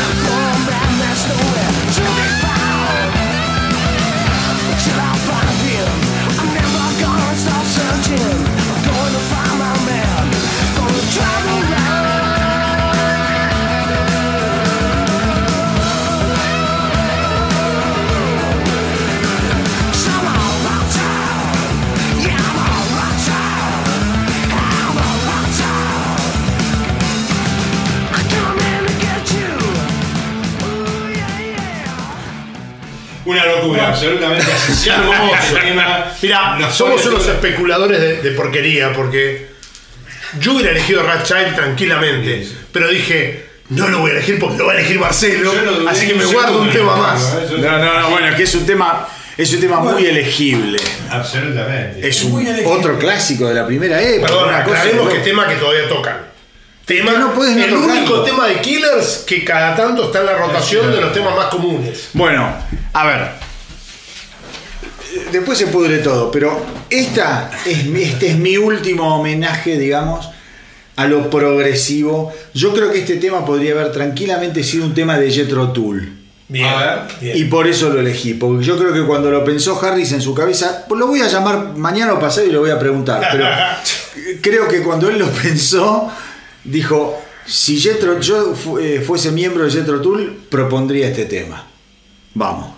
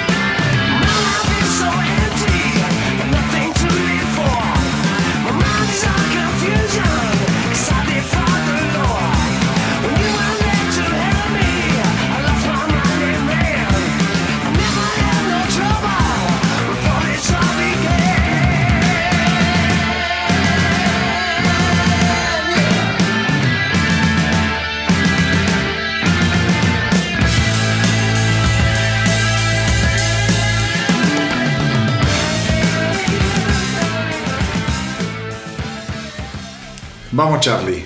Bueno, respecto de este tema, en su momento le preguntaron a Harris eh, los temas que él entra con el bajo, que son varios de Maiden, Sí. él podía armar un como un listado de preferencias. Y Innocent Exile está como tercero. Bueno, Es un temor. a mí toda- o sea, vos De fíjate vuelta, cómo lo- recordemos que este tema está en Made in Japan, en vivo, en una versión que la rompe. incinerante. O sea, tremendo.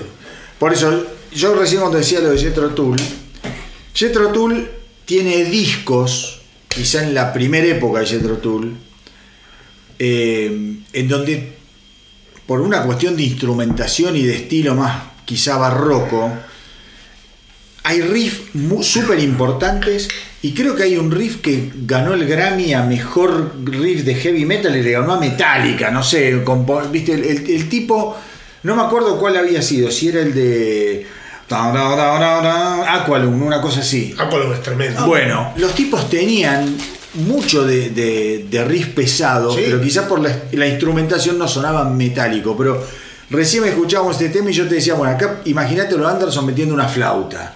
Sí. Y te lo podés imaginar tranquilamente, sin conceder, sin hacer una concesión necesariamente Harris señor. en lo que es el estilo más, más heavy que, que que rescatado La verdad que es un tema, creo que hay un tema, es un tema para rescatar. Me, me encanta. Bueno, Tano, Bueno, yo voy a volver a mis raíces punks porque elegí antes Sanctuary y ahora voy a elegir uno de los temas más punks que hay en este disco. ¿te puedo decir algo? No. No, no sabes cuál es. No, no es el que vos no, no, no. Hay dos. Hay dos. Yo voy a elegir uno que se llama Another Life. Ah, zafé totalmente.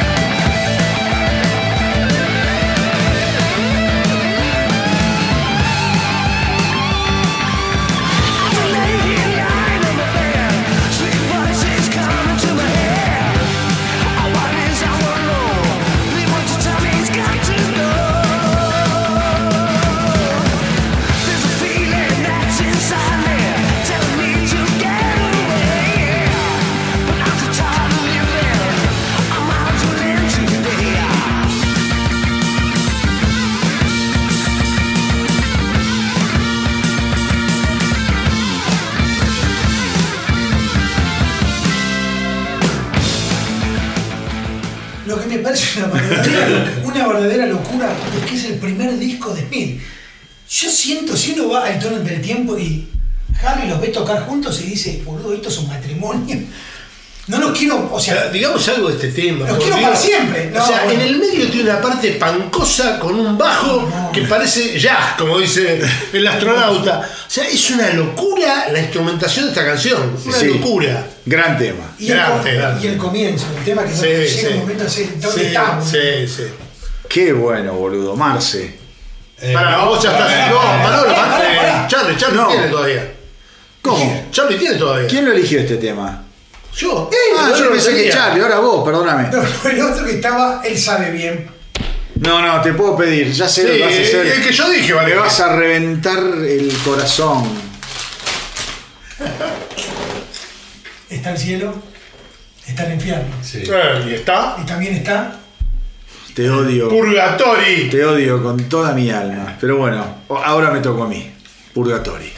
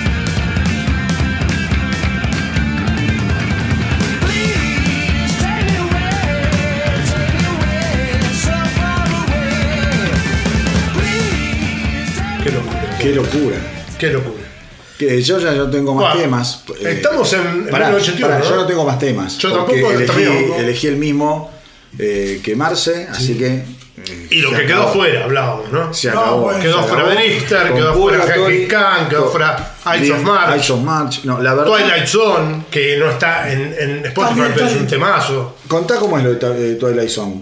Twilight Zone es en realidad un lado B, pero que en la versión americana de Killers está en el disco. Y, y qué sé yo, todos los que somos fan de Maiden consideramos que es un temazo imprescindible. Imprescindible. Y en Spotify no lo encontramos, desgraciadamente, así que No. algo para putear. Bueno, a ver. Época de quiebre.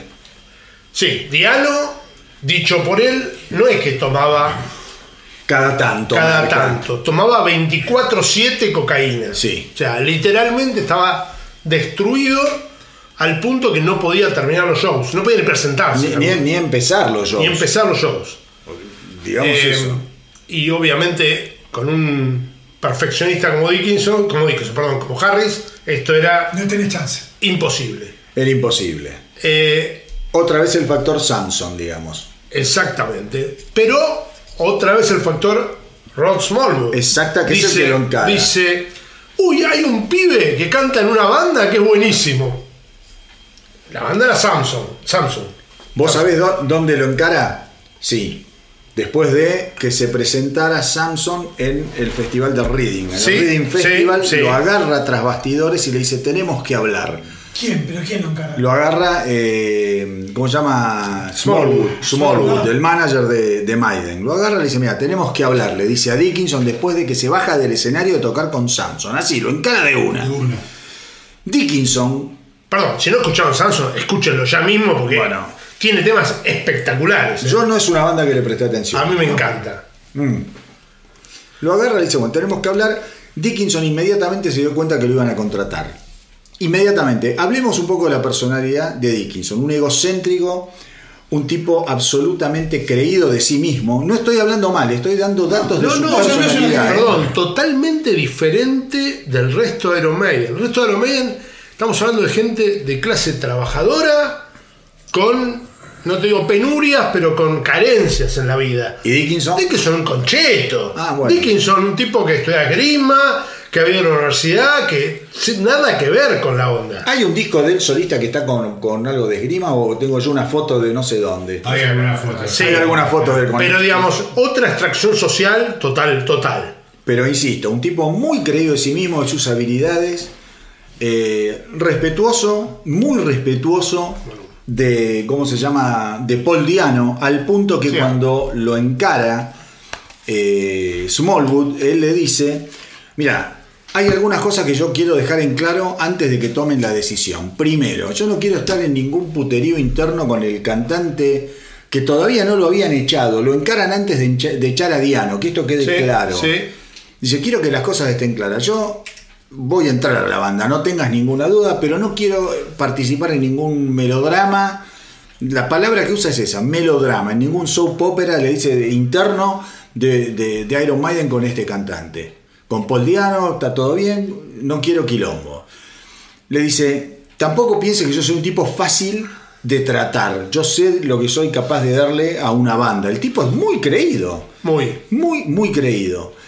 Eh, cuestión que cuando hacen el primer eh, ensayo con él, que es un. No, hay un, hay un- literalmente hay un casting, no sé cómo llamarlo. Hay Bueno, una sí, audición, una audición. que está en YouTube, les recomiendo que la busquen, en donde le hacen a Dickinson cantar cinco temas de Diano y la rompe. Sí, la porque- rompe. Pero además, él dice que a él le habían propuesto tal cual. eh, bueno, vamos a empezar con un par de temas. Y él sabía absolutamente, se había estudiado todos los temas de Diano y dice, me podían decir de cantar cualquier cosa que yo sabía que lo podía hacer. Pero creído, eh, creído. Tipo, Muy. nunca lo voy a cantar tan mal como Diano. Era así. Era. Muy creído, muy creído de sí mismo. Un tipo eh, de, de, como dice el Tano, distinto. Bueno, interesante el juego de personalidades, ¿no? Porque uno podría pensar a priori, un tipo tan creído con, un, con una personalidad tan dictatorial como la de Harris. Exacto, Obviamente hubo algo por arriba de ellos dos. Sí. exactamente. Porque Harry la tiene clara. Cuando, Exactamente. Cuando se presenta al digamos a, a- a la oficina de Smallwood, porque le hacen todo, ¿viste? Le hacen el- un, una- un análisis de sangre, como andaba de salud, era una contratación, contratación como cualquier laburo. El tipo entra, ¿viste? Totalmente arrogante y Smallwood le dice, para un poco, tomá esta plata, lo primero que tenés que hacer, andá a comprarte ropa. Ya lo bajó de, de un ondazo. Sí. Dice, andá y comprate ropa. Acorde a lo que es Iron Maiden. Y ahí el tipo empieza a ver, bueno, acá yo... Pará, y lo segundo es peor. Lo segundo es. Le dicen, ok, estás contratado, salí de gira mañana. O sea, salió sin disco. El único tema que tenían compuesto era Charlotte de Harlot. No tenían un solo tema más de Number of the Beast. Claro. Y salió No, a cantar los temas. ya lo dejaron, no es de, de Number of the Beast, estás equivocado. Eh, perdón, Charlotte de Harlot no, No. eh, Tu actitud aquella. Ah, Eh, bueno. Me equivoqué porque era la continuación. Tu actitud aquella era el único tema que tenía. Que era el único que cantó en, en- en la primera gira. Porque cantó todos los temas de Killers y de Iron Maiden. Claro. Porque no, había, no, no estaba el disco. Y el tipo, nada, la rompió. La rompe. En Italia, en varios lugares. Eh, Un- una, una... Dale, Charlie. Sí, con una cuestión que es importante. Habías mencionado que cuando ellos sacan el segundo disco, todos los temas ya estaban compuestos cuando sale el primero. Claro. Entonces Harry, ¿qué hace acá? Se plantea y dice, che, hasta acá bárbaro, pero ahora tengo que comenzar a componer lo que viene. Sí. ¿Qué es cómo? ¿Qué, qué, qué es Y- lo que y ahí viene el segundo problema. Y encima de componer lo que viene, con Diano afuera. Con Bueno, y ahí viene el segundo problema que es contractual. O sea, Bruce Dickinson Ahí tenía está. un nombre artístico que era Bruce Bruce con Samsung. Si, con Samsung. Si lo ven, lo buscan, lo van a encontrar en los créditos como Bruce Bruce, que es él. No puede usar el nombre artístico porque ese nombre artístico pertenece a Samsung. A Samsung. Con lo cual empieza a usar su nombre real, digamos. Bien. Y tampoco puede aparecer en los créditos de los temas co-compuestos de Number of the Beast. Con lo cual hay temas que él aportó, me consta, está en todos lados, en toda la bibliografía, pero no aparece en los créditos. Y hay una, yo les había adelantado que hay una relación entre lo que es Martin Birch, el productor de Maiden, de Killers y en adelante, digamos, de Number of the Beast también es Perdón, un está- importante, ¿eh? produjo Heaven Angel, de Sí, Sabbath, oh, bueno, Fleetwood. Mac, Deep Purple, estamos bestia. hablando de un No, animal, un animal. Eh, y creo que hasta se jubila con Maiden el tipo. Sí. Murió hace poco, murió hace Sí, un par de sí, años, sí. bueno.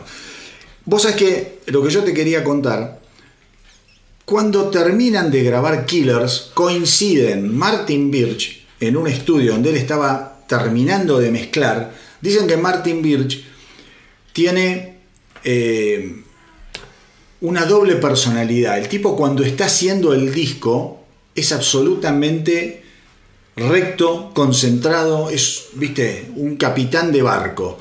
En el momento que le dicen. Exacto, bueno, El en el, momento, en el momento que termina de grabar un disco, sea cual sea, el tipo se convierte en otra cosa. Dice, mañana no me esperen, ¿no? y se, tra- se transforma y se revienta, se relaja y después arranca con su próximo proyecto. En eso, en uno de esos días, cuando termina de, de- de mezclar lo que es Killers, coincide en el estudio con Dickinson, que no formaba parte de, Iron Maiden, obviamente. Y le dice, vení, le dice, onda, vení, vos, estaba totalmente sacado, Martín, Vile, vení, pendejo, escucha esto, ¿qué te parece? Y le hace escuchar todo Killers a Bruce Dickinson. Y Bruce Dickinson le dice, sí, está bueno. Y dice que. el tipo dice, pero más vale que está bueno, que esto, que el otro.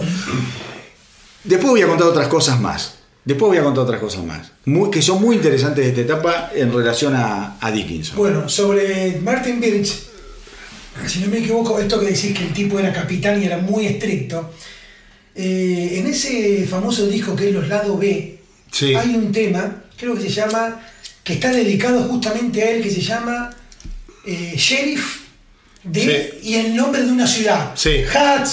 No me acuerdo, Sí. es una ciudad inglesa, Sí. que no sé si no es donde nació Martin Birch. Eh, quiero ser prudente ahí, pero se dedican a, y, Y- llaman Sheriff. como Sí. dice, ya- ya- Otra cosa. Está, está la gira de ese tema. Los Maiden. de. Los Maiden tienen como tradición desde esta época, desde que iniciaron, ponerle a todos, hasta los roadies que laburaban con ellos, motes. Sí. Sí. Martin Birch en este disco le ponen The Farmer. Martin Farmer Richard. Bueno, ahí está. Bueno, Sí. ¿saben por qué le ponen Farmer? Porque los tipos no entendían por qué cuando llegaba al estudio siempre tenía eh, heno en los pies, paja. Entonces no sé dónde venía el chabón. Y le pusieron de Farmer, boludo, en este disco. En cada disco le ponen un mote distinto después, ¿no? También fue Martin Headmaster. ¿viste? Headmaster, bueno. El director. Exactamente. Este- Tano, estamos hablando de The Number of the Beast, Sí, sí. editado el 22 de marzo de 1982, un disco que cambia todo para el heavy metal en todo, general. Todo. Y bueno, vamos a empezar con los temas. Obvio. Eh, primer tema que voy a elegir, voy a cagar a todo el mundo, como es obvio, porque es mi derecho por ser primero. Obvio. Que te, Eh, lo, que te lo robaste vos. Tema. Entre Tema. otras cosas. Eh, Perdón, al estilo Harris. Al estilo. No, a- yo creo que al estilo Birch, de Headmaster. El Headmaster. Tema que no está exento de polémica. Eh, tema que no pararon de tocar en toda la carrera, salvo una gira.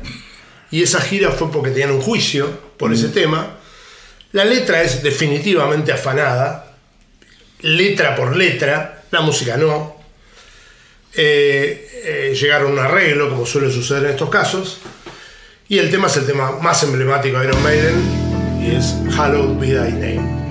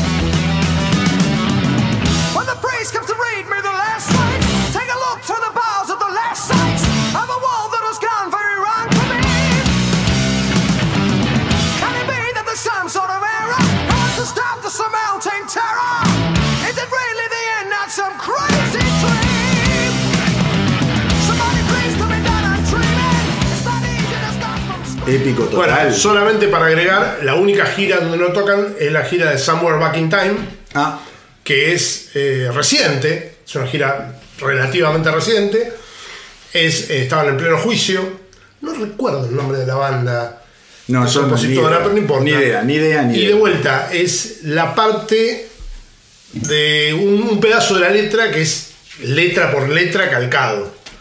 Y nada, obviamente que tuvieron que llegar a un acuerdo económico porque era tal cual, no había manera de ganarlo. La música no, la música es original de Harris y se nota en cada nota, digamos. Terrible canción. Terrible canción. Terrible canción. Otro dato que les tiro. Cuando se presenta al estudio a grabar, eh, comienza a tener serios problemas con Martin Birch. Porque Martin Birch le dice, mira, otra toma.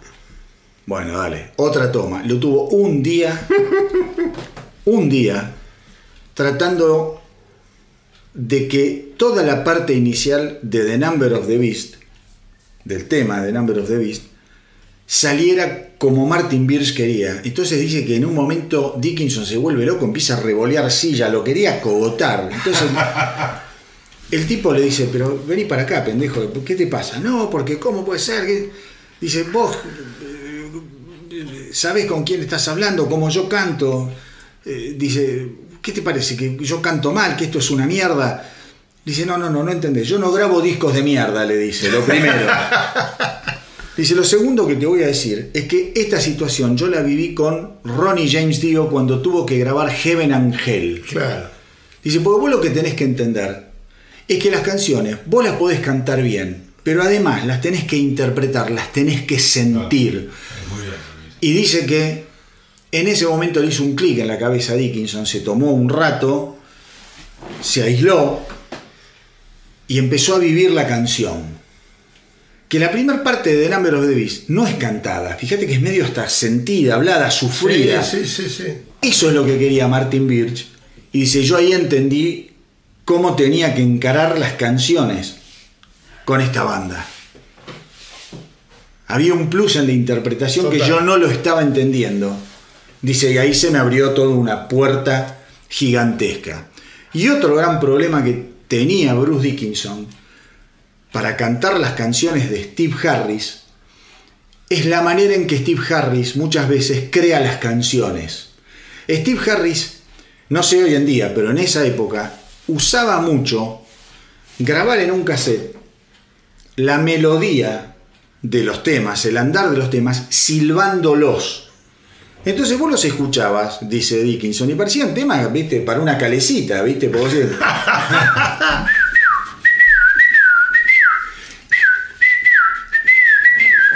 Sí, ¿Cómo cantás eso? Entonces era muy difícil que le coincidieran las letras. Dice, no te da el aire para cantar como vos querés lo que se imagina este hijo de puta. Es muy, muy complicado.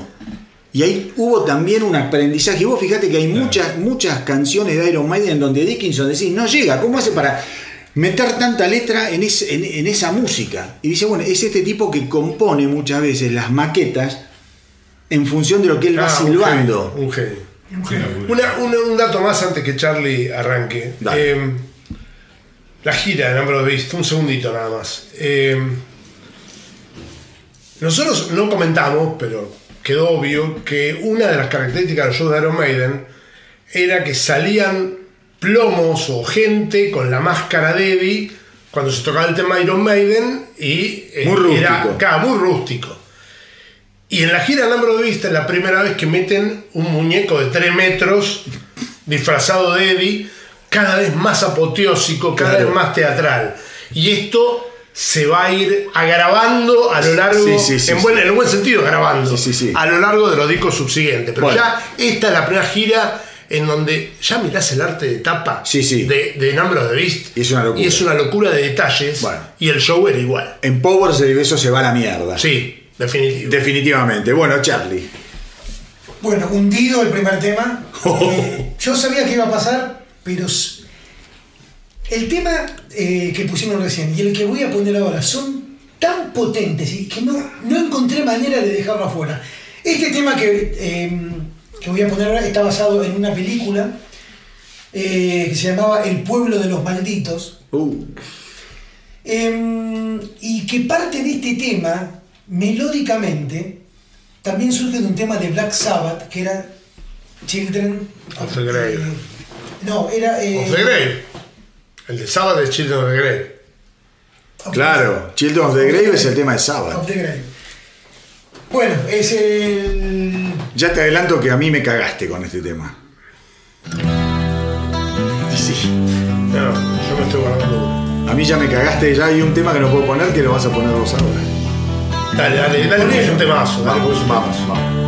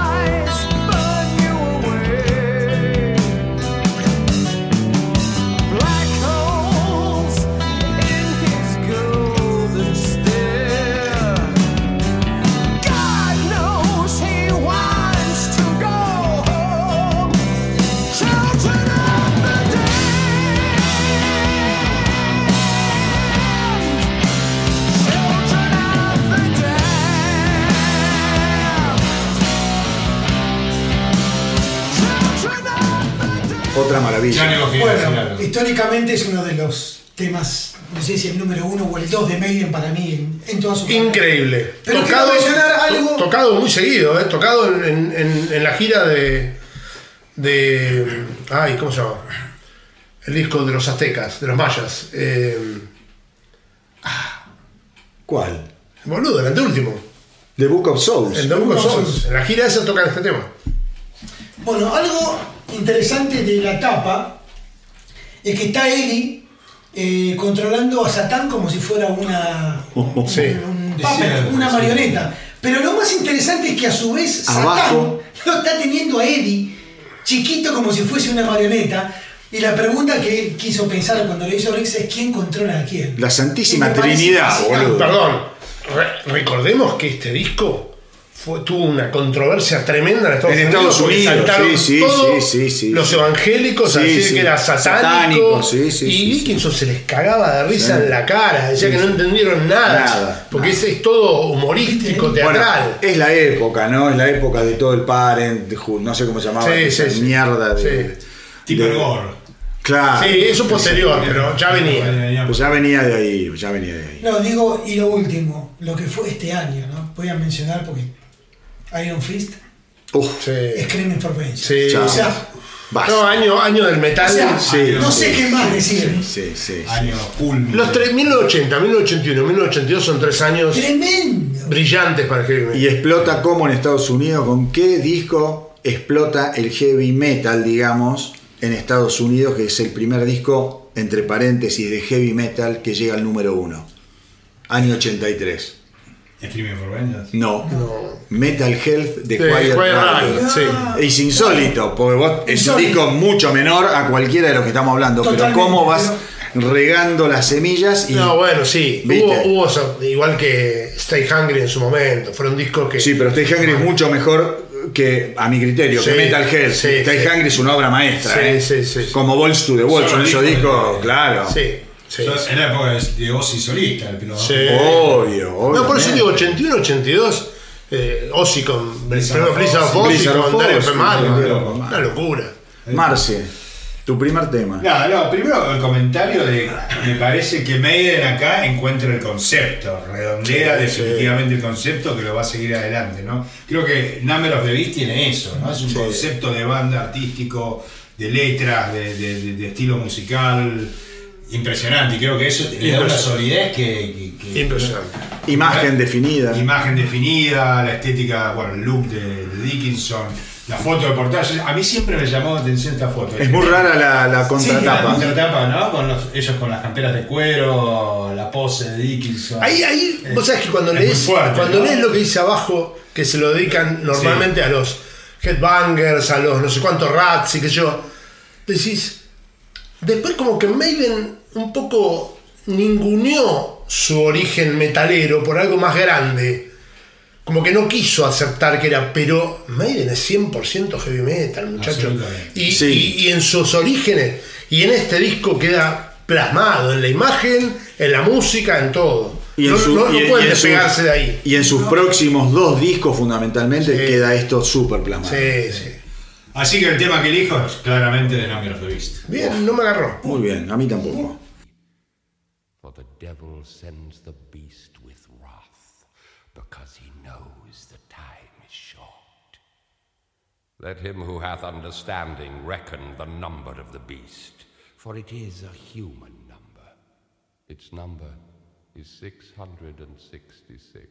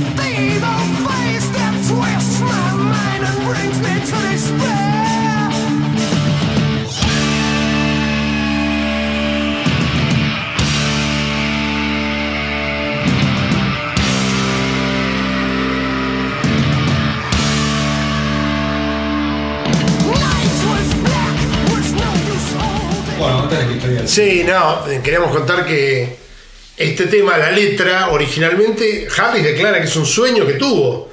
Porque lo acusaban de satánico por hablar de 666, el número de la bestia. Dice, no, flaco, yo soñé que estaba en un bosque y había unos tipos con antorchas adorando a Satán. Bueno. Y me dio un cagazo terrible. Fíjate la, sueño. contra- fíjate la contratapa, las antorchas. Sí, se me, están presentes. dice, me dio un cagazo terrible el sueño. Dije, tengo que escribir una letra de esto. Qué bárbaro. Eh, y, hay, y hay también un montón de, de cosas, ¿cómo te decía? De, no, ¿Cómo se dice fantasía? No, de mitos que dicen Sí. que el estudio estaba medio Eso es poseído así. y qué sé Dice yo. que pasaban cosas Sí, muy bueno. extrañas. Había una escalera. No, boludo. Ellos mismos dicen, no, no lo podían creer. Eh, pero Harley dice, no, no saquemos la escalera a ver si se nos van a la Bueno, mierda. Hay, uno de esos mitos, hay uno de esos mitos que fue develado. Dicen que no sé qué tema estaban grabando, si de Number o de Beast, que yo cuando escucharon la cinta, se escuchaba como una voz atrás, como una. Y dijeron, ¿qué mierda es esto? Entonces se pusieron la, la pista por pista. Y claro, dicen que era Harris que mientras tocaba, medio iba susurrando la canción y le quedó grabado toda esa. To- todo, todo Ah, ese- ese después, después vamos a ver en Piso Man que joden con eso. Porque Bueno. hay un tema que lo graban al revés el inicio. Bueno, claro, tenés razón. Bueno, de Number of the Beast, nada. Ah. Es el tema más emblemático del heavy metal. Emblemático, no digo el mejor, ¿eh? Eh, emblemático. no sé, pero es un tema que no salió nunca, nunca jamás del setlist. O sea, desde que se, desde que se lanzó no salió nunca. ¿Y que es un afano? No, Ah, es un no, nos da risa porque se parece mucho a cuando los santos vienen marchando. No, cha, nos da cha. mucha risa, pero nada, un temazo. Un temazo. Sí, clásico, un temazo. que la parte del, eh, del discurso, cuando comienza Sí. el tema, es un actor británico que se llama Barry Clayton, Sí. que yo durante mucho tiempo estaba convencido, Todos. convencido que había sido Vincent Price, hasta que me entero que no, fue peor, boludo, que cuando me enteré que no existía Satán Noel. Eh, y después dije, pero ¿por qué no fue Vincent Price? Porque el muchacho en cuestión les quiso cobrar 25 mil libras esterlinas Mirá. para decir esa palabra. Claro, porque en realidad lo llama, lo llama, tiene la idea creo que Dickinson Sí. o, o no sé, o Harry, no importa. Y el, el manager de Smallwood lo llaman a Vincent Price, al representante, y dice, sí, está todo bien, dice, pero eh, el señor Price no se levanta de la cama por menos de 10 mil dólares. Ah, algo así. Entonces dice, es una locura, ni loco. Lo- Entonces, creo que Harris o Dickinson también dicen, bueno, pero hay uno que yo escucho en la radio que tiene la voz muy parecida, que es este, ¿cómo Ahora se llama? digo, Barry Clayton. Barry Clayton. Lo llaman, lo llaman y le dicen, sí, mirá, eh, sí, soy yo, le dice. Medio mala onda el tipo. Dice, mira, somos, ¿de quiénes son? Una, somos de Iron Maiden. ¿De qué? ¿De qué es Iron Maiden? Una banda. ¿Una banda? Dice, sí, de heavy metal. Ah, sí, de heavy metal. Y dice, ¿qué quieren? No, tenemos esto para, como es para... Sí, un locutor queremos. Para, claro, un, un locutor, que esto, que lo otro. Dice, bueno, sí, ningún problema. Y les cobró nada. Se quiere matar todavía. Sí, bueno, se quiere matar. Ahora, lo que es llamativo es el tono de voz de este tipo. Sí, sí, ¿Cuánto sí, se no. comen? ¿Qué Price, boludo? Yo te digo, Yo la hasta que- hasta hoy es creía que era sorpre- es Price. sorpre- Yo mucho tiempo. Mucho tiempo que haremos eso. Bueno, Manuel, a ver si me arruinás. Bueno, yo te voy a arruinar con 22 Acacia Avenue. ¡No me arruinaste! No te arruiné. ¡No me arruinaste! Buena noticia porque vamos a escuchar más canciones. Vamos.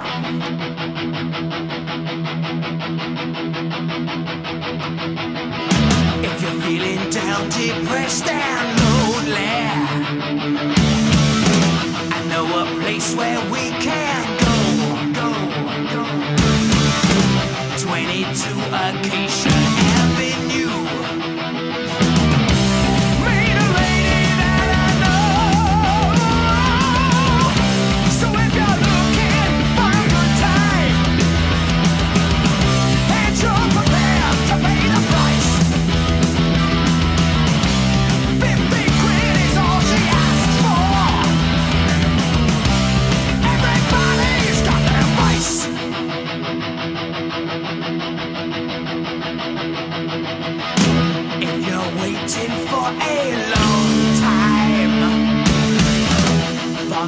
wasted to their peace.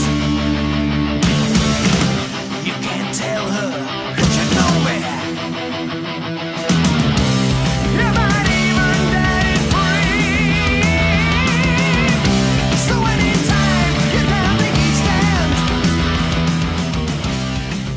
Increíble, bueno. otra canción increíble.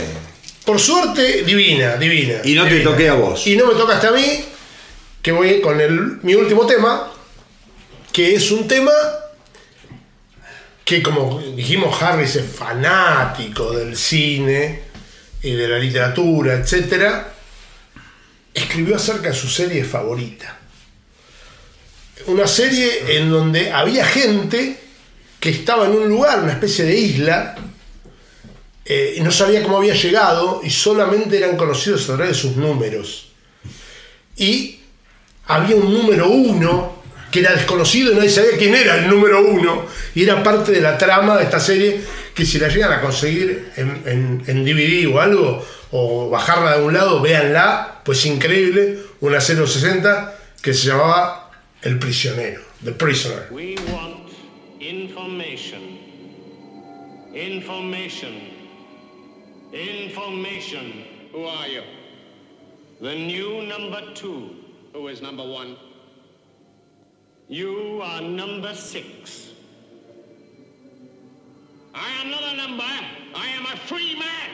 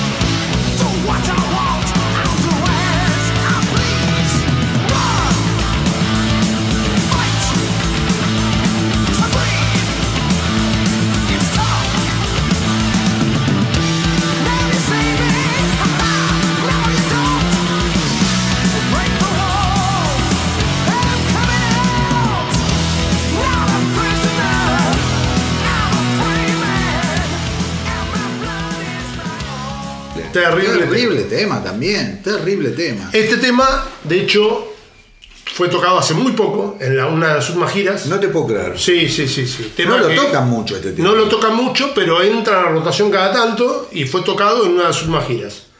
Eh, no me acuerdo en cuál. Creo que no sé si no fue en la Somewhere Back in Time o alguna de esas. Vos sos muy fanático, vos seguís una página en donde están los setlists de la Sí, banda. sí, sí, sí. Y tengo muchas curiosidades al respecto. Por ejemplo, este disco. Este disco. Hay dos temas que no fueron tocados nunca en vivo. A ver, me imagino, Invaders Invaders y déjame, no me digas, a ver, no me digas. Y bueno, y el otro debe ser Gangland. y Gangland. Pero sí fue tocado en vivo eh, Total Eclipse, Bueno. que es un lado B. Es un lado B. Y decir que con el tiempo hubo un arrepentimiento. A, a raíz de incluir Gangland. Exacto, ¿no? Sí. tendría que haber estado Total Eclipse. Exacto. en Sí, Gangland, Total Eclipse, si hubiera estado en Spotify, hubiera estado en el disco, yo lo hubiera elegido antes que de Prison. Porque Total Eclipse fue el lado B de Run to the Hills, algo así, o. No, me No acuerdo. es de Run to the Hills, porque el lado B de Run to the Hills, si no me equivoco, es I Got the Fire, el, Otro. el cover de Montrose. Mirá. Bandaza. ¿Qué? Eh, bueno, la de Sammy Hagar y esa me dejaba. Pero eh, creo que, creo, no me acuerdo si, si era el lado B de Number of the Beast, justamente. Bueno, mira vos. Eh, temazo, Total Eclipse. Lamentablemente no está. Bueno, no importa. ¿A quién, ¿A quién le falta temas acá? ¿Ya está? ¿Alguien tiene más? No. Acá no, el mío, No. no, el primero me no. lo. Bueno, Bueno, ahora viene le, algo le saca- curioso, le sacamos buena, gente. buena, buena, Sí. buena leche. Ahora viene algo muy curioso. Una mudanza a Bahamas. Bahamas. Para Peace of Mind. Sí, señora. Salen de los estudios de Londres y dicen, no, tenemos que hacer algo especial, nos vamos a Bahamas. Y se quedan un montón de tiempo en Bahamas grabando un disco. Cosa insólita para una banda de heavy metal, digamos. Est- Estamos hablando de un momento de, de- de- de mucho éxito de Maiden. Ya lo- los tipos Sí. de of the Beast ya estaban en Sí. el tope de todo y tenían el desafío de dar, eh, digamos, eh, la vara en- Sí, en, sí, la misma altura. ¿eh? En la misma Es altura. curioso, es curioso, pero había otra banda del cual el astronauta tiene, es el, en el tope de lo que es el Espíritu Santo de sus bandas, Sí. que había grabado el gran disco Back in Black. Back in Black. Obvio. Eh, creo ahí también en Bahamas. Estaba muy de moda Bahamas en esa época. Creo que los Rolling también grababan en Bahamas. No, no, no. Ah, hubo, El hubo- Police había ido, ¿te acordás? Claro, por ahí Sí. para una banda de heavy metal es muy raro Sí, ir a pero- grabar a Bahamas, ¿no? Pero es un lugar muy feliz, Bueno, digamos. Cave Information lo graban en Ibiza, también es medio, medio loco. también. Sí. Es verdad, y hay toda una controversia con lo que pasó en Ibiza, como los tipos Screaming y, y Defender lo graban en Ibiza. también. Perdón. Y que era una locura, porque los tipos estaban de joda todo el puto Y día ahí- y la noche. Y acá a- Y Halford de fiesta, además. el amigo Harris decide que no le gustan las actividades extracurriculares de Clive Barr. Bueno, Nadie sabe cuáles eran, porque hay mucha controversia. Bueno. Porque Clive Barr no está considerado un tipo falopero, ni No. tan quilombero, ni nada. yo tengo información. Bien, dala. Cliff Bar tenía.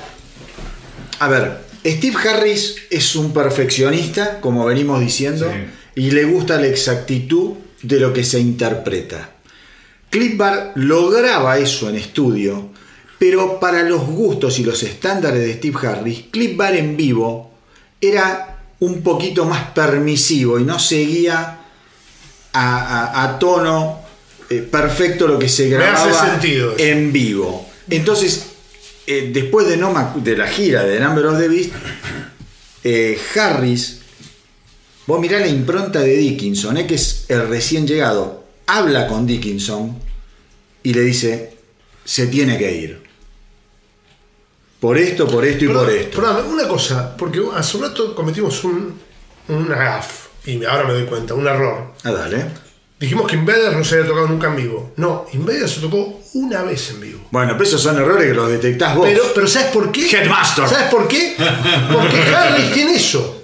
Hay varios temas, ya los vamos a mencionar, de Maiden, que habían sido incluidos para ser tocados en vivo, y la primera vez que los tocaron a Harris no, No le le copó. gustó cómo Bueno. sonaron y los voló del Bueno, setlist. es ese Invaders era uno. Bueno, Harris tiene eso. Y con Clip Bar. Y Clip Bar se va recaliente, pero se va recontra caliente. Se- a ver, perdón, y se va. Y, bueno, ya- vos lo dijiste, se va Samson. No, atrás.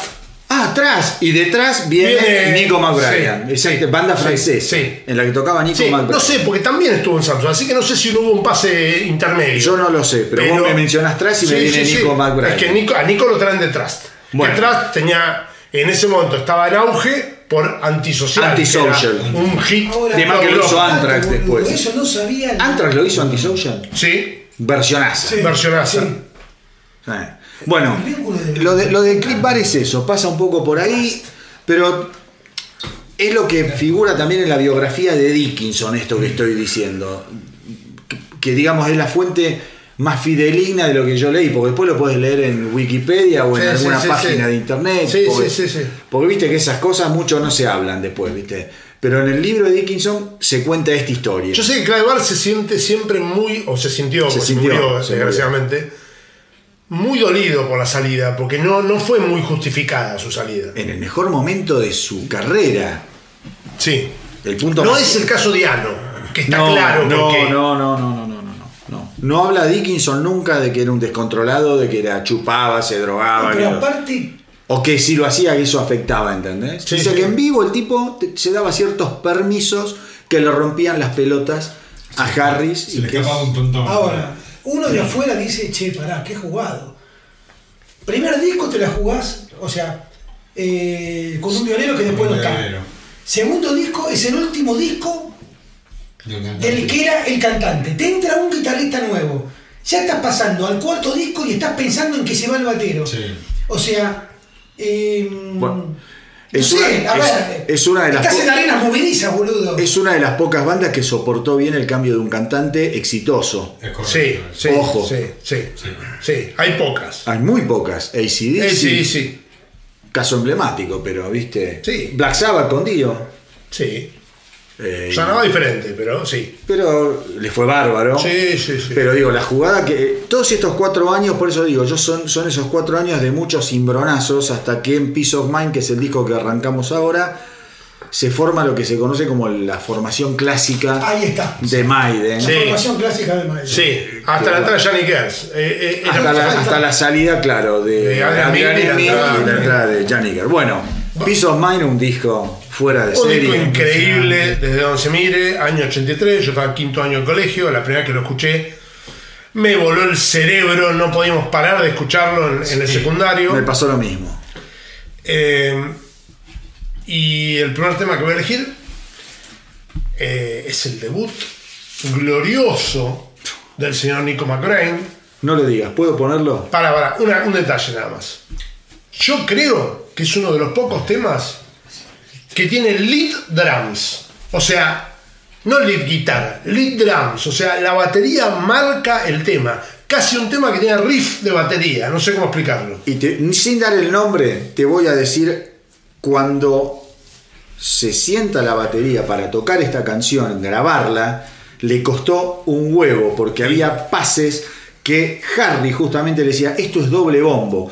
Y Nico McBrien no es No. hábil, y él lo dice, yo no, No. sé tocar doble bombo, No, creo que solo toca en una sola canción, Sí, tal cual. un solo tema tiene. ¿Cuál es? No la sé. Eh, no sé, es un tema que está en. Ya más eh, reciente. En Dance of Death, pero no Bueno. recuerdo cuál es. Y el tipo la graba espectacular. Dice que estuvo varios días practicando hasta que saca el riff de bombo. Pero cuando la graba dice, este tema espero que nunca lo toquemos en vivo. Y es el tema que abre el primer disco en vivo con esta formación. Y hasta la última gira lo toca. Y lo toca, pero escuchen la versión de este tema que vamos a poner ahora en Live After Dead y es una No, Live After Death no está. ¿No? El Live After Death no está. Está en el de ¿Dónde está? la última gira. Y está en uno de. en Yo uno- pensé que estaba en Live After Dead. No, está en Real Dead One. Bueno, escuchen la versión en vivo porque lo que hace Nico McBrien es increíble. Increíble. Como dice el Tano, un debut espectacular. el tema- equiparable al debut de eh, Judas Priest de con Scott- Painkiller de de, Scott Travis. Esa presentación. Bueno, el tema War Eagle Ser. ¿no? Exactamente.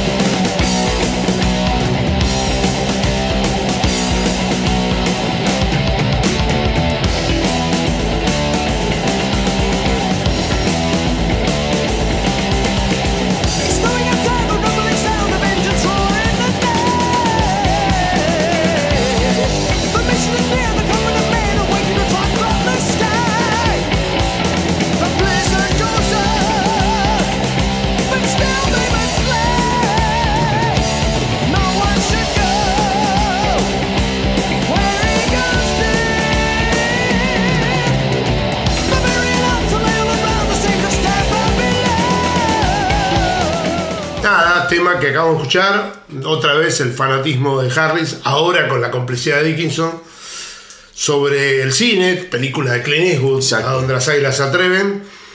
Eh, la letra describe perfectamente la toma del nido del águila en su momento contra los nazis. Eh, son ingleses hasta, la Hasta la médula, médula, sí, y sí. se nota en todo lo que hacen. Sí. Eh, temazo. Temazo, y, y acá estábamos viendo, y es cierto lo que dice el Tano, está la versión en vivo que digo yo, es en A Real Dead One. Sí. Escúchenla porque es de loco. Bueno, eh, cuando decís son ingleses hasta la médula, es parte de la, eh, de la escena y de la teatralidad en vivo. Sí, Sí. absolutamente. Sí, obvio. El speech de Churchill Sí, y bueno. después el. Spitfire dando vueltas Sí. es una cosa delirante. Pero, Sí. pero, pero no quiero quemar, pero No. también pueden ser, son muy nacionalistas, pero pueden ser críticos respecto de algunas cosas que vivió Inglaterra. Eh, lo hacen en discos que no vamos a ver ahora, por ejemplo, cuando ensalzan la figura de William Wallace en eh, The Clansman, Claro. que en realidad se tiran contra Inglaterra. Sí, sí, sí. Y lo hacen en un tema de este disco, en donde Inglaterra es derrotada en una batalla, en un tema de este disco, que no sé si lo van a elegir. Es el tema que él sale con la bandera. Ese es. Bueno, yo con ustedes creo que estaba en, no sé, en el recital que dieron en Ferro. No sé si vos viniste, sí. que se armó un quilombo en ese recital que fue una locura. Cuando sale con la bandera inglesa, Los reputearon. No los no animales, entendía los cabezas de termo, que no entienden un sorete, horrible los putearon. ¿Pero qué quieren? ¿Que salga con la bandera argentina? Si está hablando- Claro, que está- diga, eh, Maradona, no. Está hablando de la guerra. Está hablando, ¡Argentina! está hablando de una derrota que le hicieron los rusos en la guerra de Crimea. No, un desastre. no entienden un que sorete, que por eso. ¿Cuántos No, de ellos que están ahí no bajemos. entienden el sentido del nombre del tema, la letra, la historia? No entienden un sorete, no bajemos el nivel. Sigamos, Charlie. Bueno, eh, picardía que le devuelvo al Tano. Este era una, un tema que yo iba a, elegir. Y no lo elegí. Puse un puesto, un, un, un pleno quise decir. Y dijiste, lo va a elegir el Tano. Exactamente, me la jugué y me salió bien. Bien. Bien Por lo cual voy a poner un tema que, cuya letra es del amigo Dickinson eh, y hace ciertas alusiones a un tal Crowley. Que no es Mr. Crowley. No es No, es- o sí. no es Mr. Crowley, Es Aleister Crowley. es Alistair Crowley Es el mismo, ¿eh? Ah, ok. y se llama Revelation. Qué tema.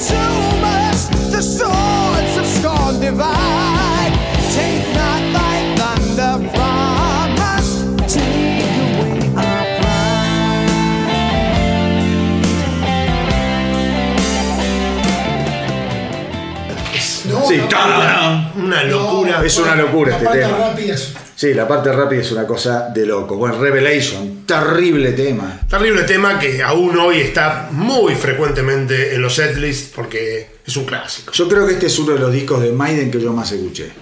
Absolutamente, para mí también. Te lo juro, ¿eh? Pedazo de cerebro. No, no, pedazo de cerebro, claro.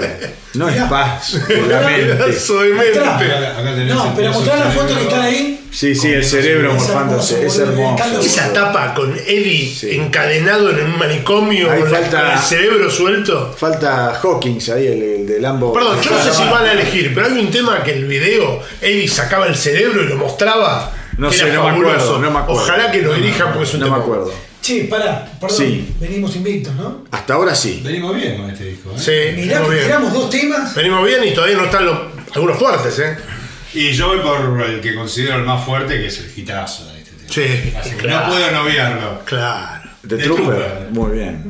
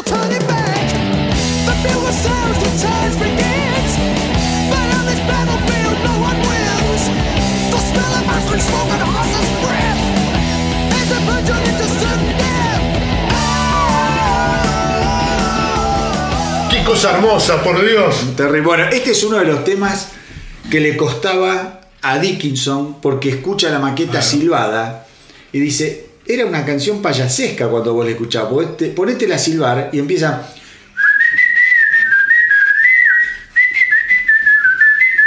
Dice, no hay manera de que esto sea heavy metal. es muy loco, ¿viste? Ahora, este tema, no sé, ¿tenés alguna estadística? Porque fue un hitazo. Acá en la Argentina, yo? A ver, de yo- los que escuchábamos cuero pesado, porque no había una noche que la gente no pidiera el soldado. El soldado. La pedían en español.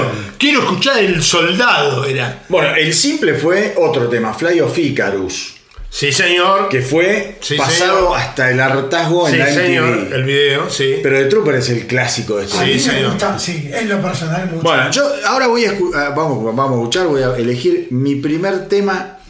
Es uno de los temas que más me gusta de Maiden y tengo, son esos temas que los escucho y me recuerdo mi adolescencia con mis amigos en mi habitación, Oh, escuchando el disco, escuchando la canción particularmente y en el coro volvernos absolutamente dementes, dementes y además el mensaje que era Morite con la bota puesta. Claro, ¿Cómo te tenés, tenés que hacerlo hasta el final de tu convencimiento, aunque te cueste la vida. Die with your boots on.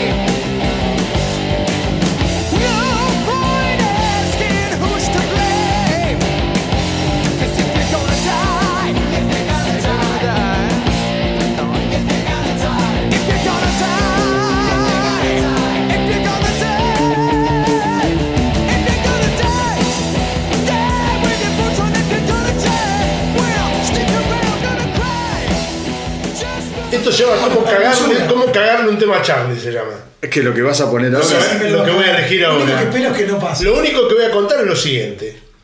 Controversia con este tema. Controversia. A ver, ¿Con el para. ¿eh? nombre? Sí. ¡Me lo cagó, boludo! Salió con su nombre original solamente en Australia. Ah, pará. Ah, mira vos. A Su ver nombre, si. original, su nombre original no lo autorizó. ¡No me lo cagó, autor. boludo! El autor se llama Frank Herbert.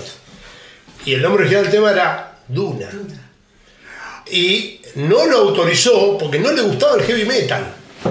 Y ya habían lanzado la tirada, la primera tirada en Australia y salió como Dune. Y en el resto del mundo salió como To Tame a Lamb. Oh, me cagaste, la puta que lo parió.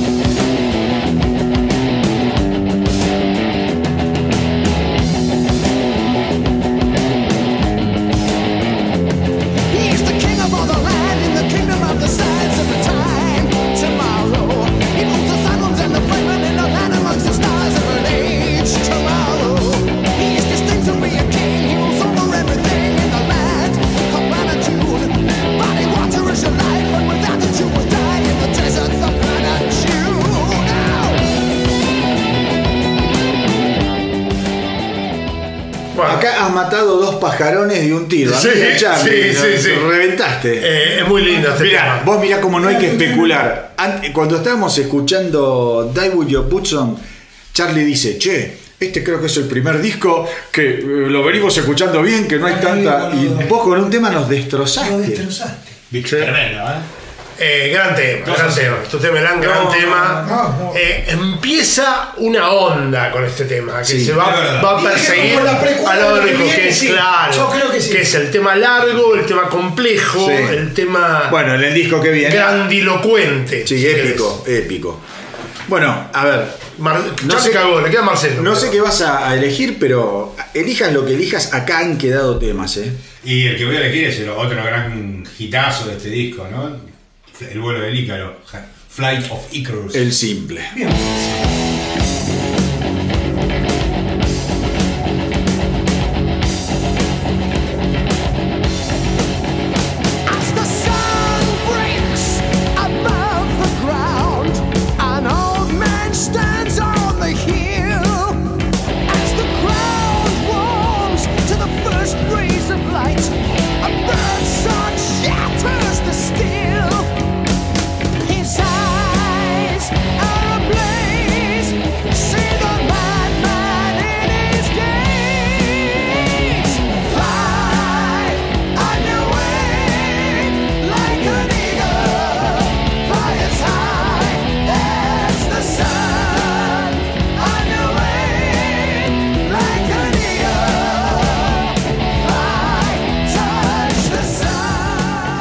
Clásico, Clásico. otro clásico. Otro clásico más. Tocado en la última gira, tocado en la última gira con el, con el ángel atrás, Bueno, con Ícaro atrás y, y el lanzallamas. ¿lo suelen tocar o lo tocan No, no, no lo habían tocado desde, creo, no sé si desde Made in England. Lo vimos en Río con Marcelo. En Río lo tocaron. sí, sí. Bueno, pero en Río era, el 85. momento, claro, era el momento para Eh, tocarlo. sí. Era el momento para tocarlo. Llegamos al año así 1984, donde sale uno de los discos, a mi entender, más ambiciosos en todo sentido Total. de esta primera época Total. de Iron Maiden, que tiene que ver con lo que vos decías, complejizar las, la- las Total. composiciones, ir por temas más extensos. Humilde servidor, Sí. para mí, el mejor disco de Iron Maiden. Bueno, Para mí. bueno, Y aclarando que es un disco, y aclarando que es un disco es- con pocas canciones. Eh, sí, y esto generalmente al final elegimos el. Ah, perdón. No, no importa. Adelante. o sea, no, no Ya calienta. está. Ah, está despedido. No calienta. quiero sumar algo más. Muchos fanáticos de Maiden dicen que es, no sé si el mejor disco, pero que, tiene, que contiene la mejor portada de álbum. Es discutible. Yo lo que te voy a decir es que No, lo que sí no es discutible es que el World Slavery Tour fue el tour más ambicioso que hizo Iron Maiden en su vida y probablemente uno de los mejores de la historia de la música, Te puedo decir. incluyendo Rock in Rio. Bueno, y acá- y acá se va la mierda. anoté, 187 conciertos. A tal punto fue tan intenso que ellos venían con un ritmo casi de un, un disco por año y después comenzaron a pasar a dos. Porque Bueno. era, las giras eran. Bueno, pero eso ahora lo vamos a hablar, pero eso trae un gran problema con También. Por un punto que dejemos un poquito para así Sí, escuchamos algo y después, charlamos, pero eh, acá sí lo que, lo que hay que decir que vos medio lo sugeriste, el tema de la evolución de Eddie. Acá Eddie es cuando sale hecho una momia gigante. Sí. Es algo. Yo, yo me acuerdo de ver los videos en vivo de Maiden en aquella época y Con la pirámide atrás. claro, era una cosa de. de- o sea, Eh, un tema. Este fue el primer concierto de Iron Maiden que yo vi con Marcelo en Río, Sí. Eh, en el pináculo de su carrera. llevaron todo. Había 500.000 personas, llevaron todo. Qué bien. Y en el momento yo no me di cuenta, porque éramos 500, imagínate que había demasiada gente, de pero después lo vi por la tele, y fue el show donde Dickinson se parte la cabeza contra una guitarra y sangra durante todo un tema. Qué belleza. Con la cabeza abierta y sigue cantando y no para el show. A ver, Yo pelota estaba. Sí. Este, este disco es, es un quiebre en lo musical y así todo, no voy a decir las canciones, pero tiene dos canciones que son absolutamente directas. Imprescindibles.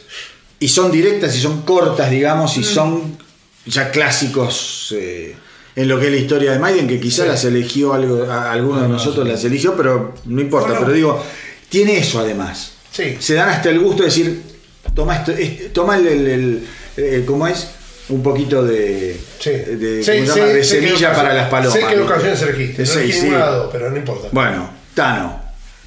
Y la primera es obvia para mí porque es la canción que más me gusta de Iron Maiden. Lejos. Eh, una canción que dura 13, mi- 14 minutos. The Rhyme of Of the the Ancient Ancient Man. Sabía que iba por ahí.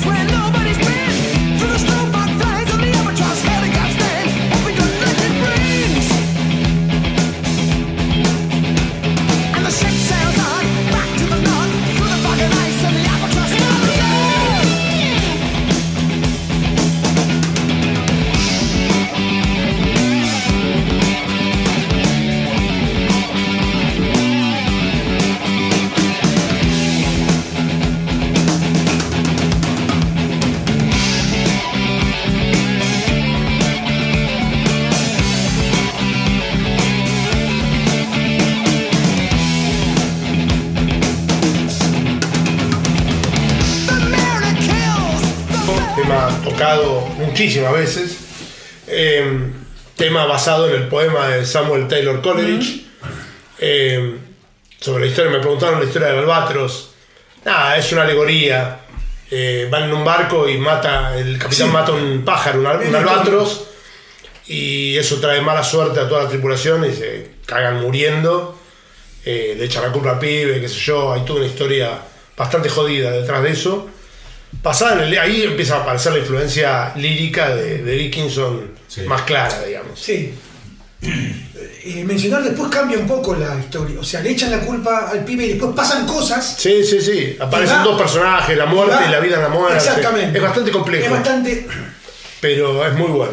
Fue muy, fue, para mí fue muy raro cuando me, me- me acuerdo cuando compré el álbum este escuchar esta canción tan extensa. Tan- un a, mí, 14 a mí- minutos. a mí me, se me hizo difícil. Eh, La verdad me- se, me, se me hace difícil porque en el medio hay toda una parte muy etérea Y la parte de que le resta lo que a mí a ustedes porque les gustan mucho las letras y Eh, no, no, bueno, es la, resta parte, es la parte que se supone que el barco está en lo que se llama calma chicha, que no se mueve, no hay marea, no hay No hay nada. marea, viento, se nada. escuchan hasta los ruidos de, la- de las tablas crujiendo Sí, del sí, barco. no, no, es excepcional, Este pero punto que decís- me costó.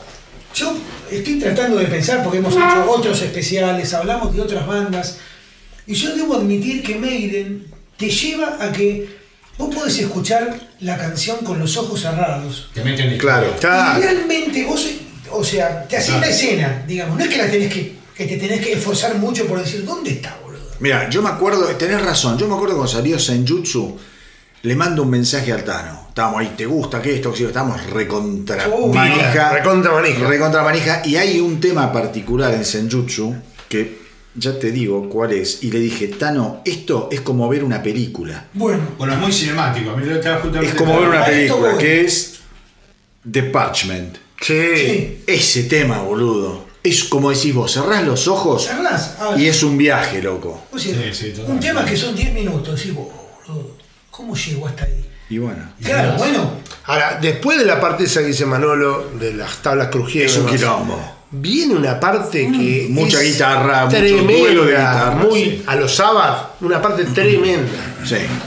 Bueno, gran tema, gran tema. Más Gran allá de que a mí me cuesta o me costó no en su tenía momento. obviamente por conocimiento de prontuario, boludo. Ya sabía que lo iba a elegir. Yo- Ah, Ya sabía, ¿a- a quién lo eligió? yo también lo elegí. Marcelo lo eligió, Y tu primer voy a elegir tema. un tema de esta dupla que me cae muy bien, y creo que entre ellos también, el amigo Smith y Dickinson.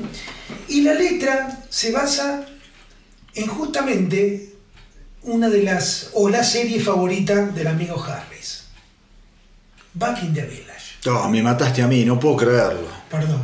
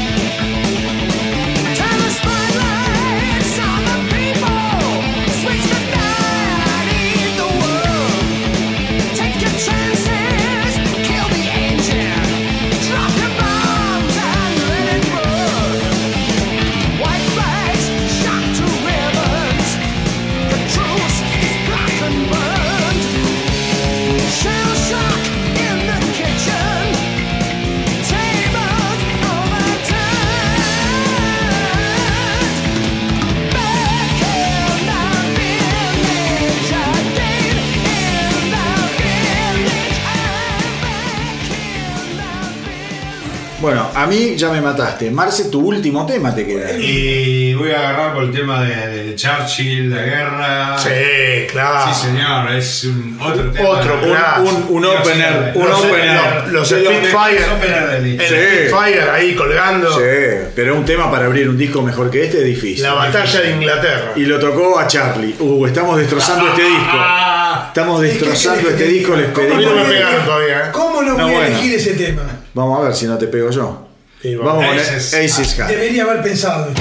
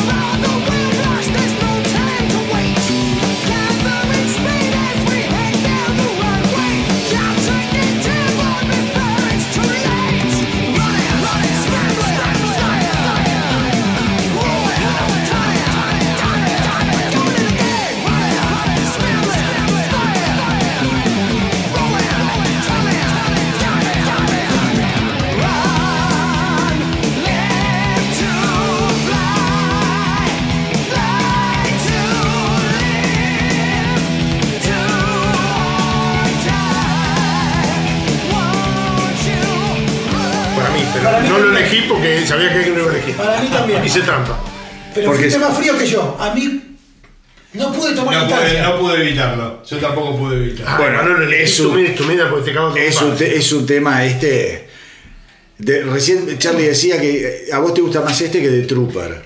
A ver, son distinciones mínimas, No, no, pero ya lo sé. me pegan desde lo épico. Y Marce dice A mí me como Lo épico- me pone- me pone- No, no, lo épico de se Al que le gustan las letras. No, y que aparte es muy cinemático el tema. Sí, boludo, al que le gustan las letras, boludo, te escribe todo, o sea, corran los soportes de los aviones para que salgan rápido porque están viniendo los nazis, ¿entendés? maravilloso. Es, es maravilloso. Es maravilloso. Bueno, vamos a ir con mi único tema que me queda. Estoy sufriendo. Cuidado porque vas a hacer un Estoy ruido, sufriendo, ¿vale? estoy ¿Seguro? sufriendo. Eh, no cayó ninguna, ¿eh? No, vos no caíste ninguna. No voy a decir cuál es, así si es, lo, te enterás cuando escuchas.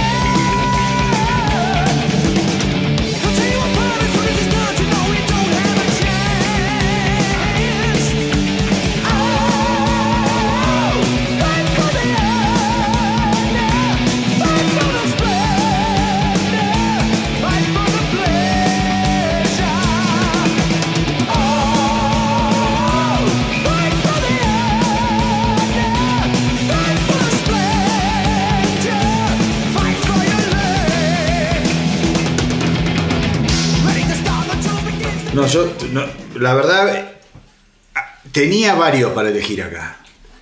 Tenía Este- varios para elegir, hubiese elegido Easy High, Como, hubiese como elegido comentamos, este, Two Minute los duelistas, basado en una película Eh. con Harvey Keitel, peliculón. Si no la vieron, ya consíganla porque La, la voy a ver, tremendo. la tremendo. voy a ver. Bueno, Bueno, me queda el último tema. No me lo, no me lo liquidaron. Eh, Vamos al antiguo Egipto. Sí, bueno, vamos, vamos.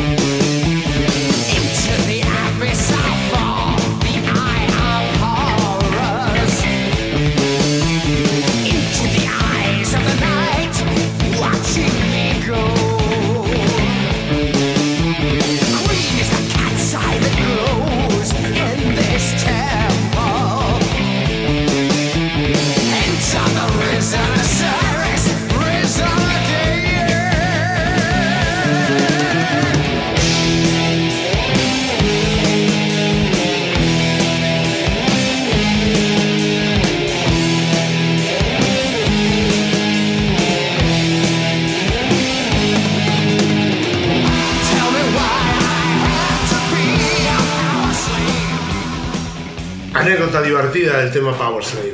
Eh, hace poco, relativamente poco, fue la primera vez que Iron Maiden tocó en China. Y fueron y presentaron el setlist. Y cuando los chinos leen, ven que hay una persona más esclavo del poder y dicen, no, macho, esto acá no se toca, ¿viste? ¿No? Entonces le censuraron el tema. Entonces Dickinson agarró y dijo ok y puso The Wicker Man, que es un tema que está en Brave New World. Pero tocaron Power Ni se y dieron se escucha, se escucha Tell me why I had to be a Wicker Man. es genial. Está grabado la eso. versión. Está la versión. Tocaron el tema Power pero le cambiaron el medio y le pusieron The Wicker Man. No te puedo Para llorar de la risa. Genial. Ah, buenísimo. Es genial. Muy buena anécdota. Bueno, pensamos, yo pensé que lo íbamos a hacer más pelote. Te Una digo cosita, dentro con de respecto todo. al nombre, a Power Slave, eh, Dickinson había dicho que, o sea, ¿de dónde sacan el nombre, no? Sí. Y aparentemente hay unos amplificadores, ¿sí? Como que no suenan, pero le dan potencia a otro tipo de amplificadores que son más potentes, pero que suenan así gracias a eso que son chiquitos. Es como que son esclavos del poder, algo así. Y como que había una metáfora con eso. Mirá con lo que les pasaba. Digo porque lo mencionó él, ¿eh? No, no, no, no. Qué loco. Oportunidad, a mi entender, ¿eh? Con toda la imaginería de, de este disco, oportunidad perdida para hacer un buen disco conceptual. Hubiese cerrado por todos lados. Sí. Sí, sí, sí. Sí. Recontra daba. Pero A mí- bueno, A mí me queda afuera, y lo quiero decir nada más, más allá de Two Minutes to Midnight, que fue un hitazo, sí. a mí me queda afuera un tema que me encanta, pero sabía que nadie lo iba a elegir y yo no lo podía elegir, que se llama Flash of the Blade, que para mí Sí. es Sí. un temón espectacular. Sí. Nunca tocado, no es de los Pero que te gusta y que está bueno. Pero a mí me parece fabuloso. Bueno, llegamos así al año, no sé, el 1986, después de una gira monumental. Sí, sí, sí. Después de una gira monumental y acá, Una gira cansadora, una Sí. gira enorme. más- no sé si han Y- tenido alguna. así. y ahora- no sé, y- y- 184 conciertos. Una ahora viene- locura. vienen cosas muy raras ahora. Sí, ahora pasa principalmente. Dickinson estaba quemado. Sí. Estaba totalmente quemado. Y por algún motivo, las canciones que él presenta eran canciones medio acústicas, donde no tenía nada que ver con la onda de Maiden. Y Martin Birch le dice: Mira, yo creo que vos relajate, pensá Sí, un cantá, poco vos cantá. lo que querés hacer y, y cantá, pero estas canciones no pueden ir al disco. Y dice que Dickinson lo tomó bastante bien en algún punto, dijo, bueno, me voy a relajar, creo que van a componer a Francia, una cosa así, o, o a producir, a hacer producción a Francia, y él medio dice, bueno, voy a tomar el rol de cantante y que el quilombo de la composición y qué sé Pase yo, por otro lado. pase por otro. Y este es un disco que no tiene canciones con participación de Dickinson. No. No, pero hay alguien que acá sorprende. A ver. Hay. Está claro que no estoy hablando de Harry, ¿no? Hay un músico que acá dice: Acá estoy yo. Que es el 50% del disco lo compuso él. Ah, la fe. Adrian Smith, claro. Muy interesante la parte compositiva Sí. de él. Pues él venía teniendo temas, algunos con Dickinson, pero temas que hace él solo incluso. Sí. Eh, y bueno, y ahí marca, más allá del ambiente futurista de este disco que Total. pasan de Y hip más allá, perdón, de las guitarras sintetizadas. Ah, claro. bajo No, sintetizado. está- No hay sintetizadores, pero sí guitarra y bajo Sí, sintetizado. cosa muy rara. Los fans lo recibieron medio de reojo de entrada. Sí, Sí, pero yo no sé qué fans, porque tenés que ser muy exquisito. Yo ni, ni Puedo me comparar con la época cuando criticábamos mucho eh, Bueno. Turbo de Judas Priest, en donde también. Pero Turbo es un Sí, no. más comercial. No, no no, no, hablemos claramente. Con todo el amor que le tengo a Judas, Turbo es un disco de mierda, no más comercial. Es un disco choto. A mí no me gusta. Digo, Es- yo- el tema Turbo es fa- fantástico, Turbo Lover, lo que vos quieras, pero después tiene temas que son una risa. Estaban en cualquier. Bueno, este, este disco, la tapa, todo, hay unas referencias a Blade Runner por todos lados. Ah, es verdad, es verdad, es verdad. por es verdad. todos lados. Es verdad. Eh, eh, un, un disco completamente futurista, Eddie futurista. Eh, y yo voy a contar algo de, de- de la gira y voy para presentar mi primer tema. La gira arranca en Belgrado y tocan un tema que es la única vez que lo tocan en la carrera porque a Harris no le gusta cómo suena. Me lo cagó. ¿Vos podés creer, boludo, que ya con ese dato me lo cagó?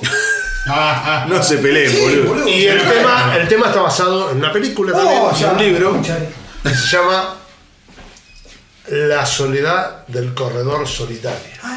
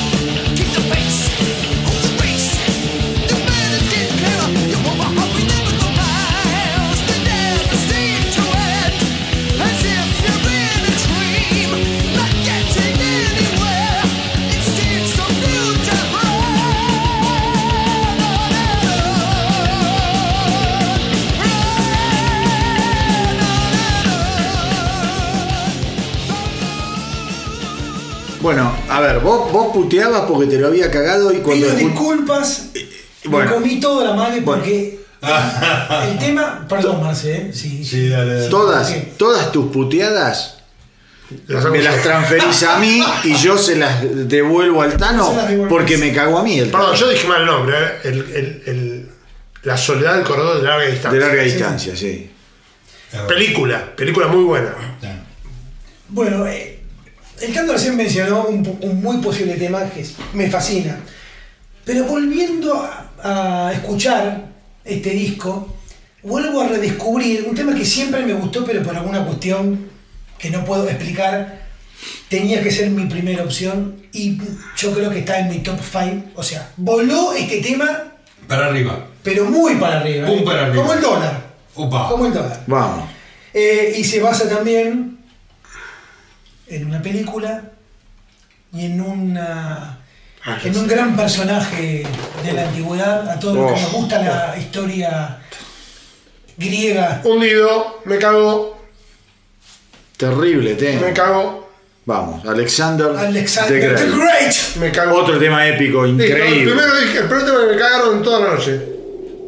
My son, ask for thyself another kingdom, for that which I leave is too small for thee.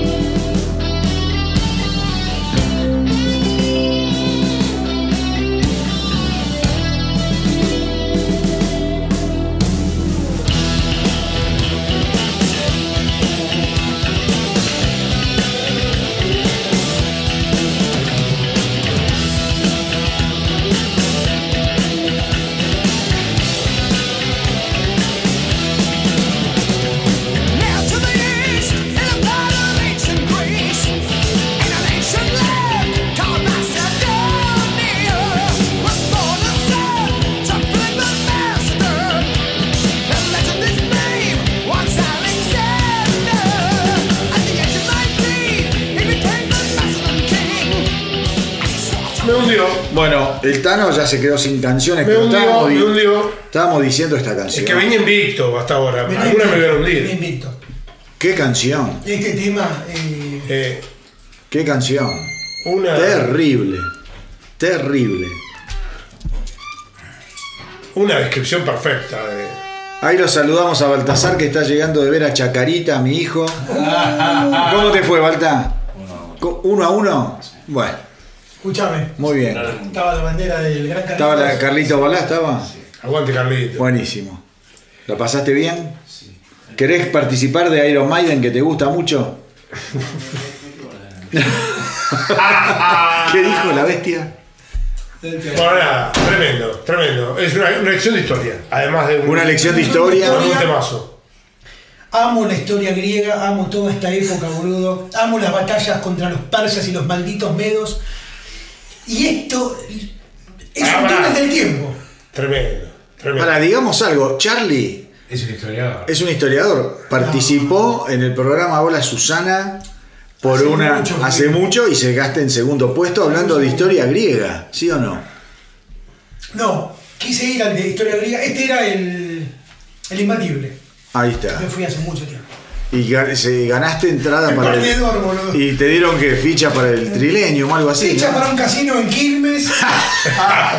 El segundo es el campeón de los perdedores. ¿Era eso o un Una millón de dólares, boludo? La producción se jugó con el segundo puesto. Bueno, pero Una igual, experiencia. igualmente estamos realmente honrados de tener a un segundo puestista en la A un mesa. batible. A un batible. Bueno, Marce. Bueno, no, yo voy a ir con, a ver. Pues me pasé la lista del papel, me quedé sin celular. Esto viene durando tanto. que- Durán, Durán. Durán, Dale. Durán, durando. que venga vuelta. Ay, Zafé, no puedo creerlo.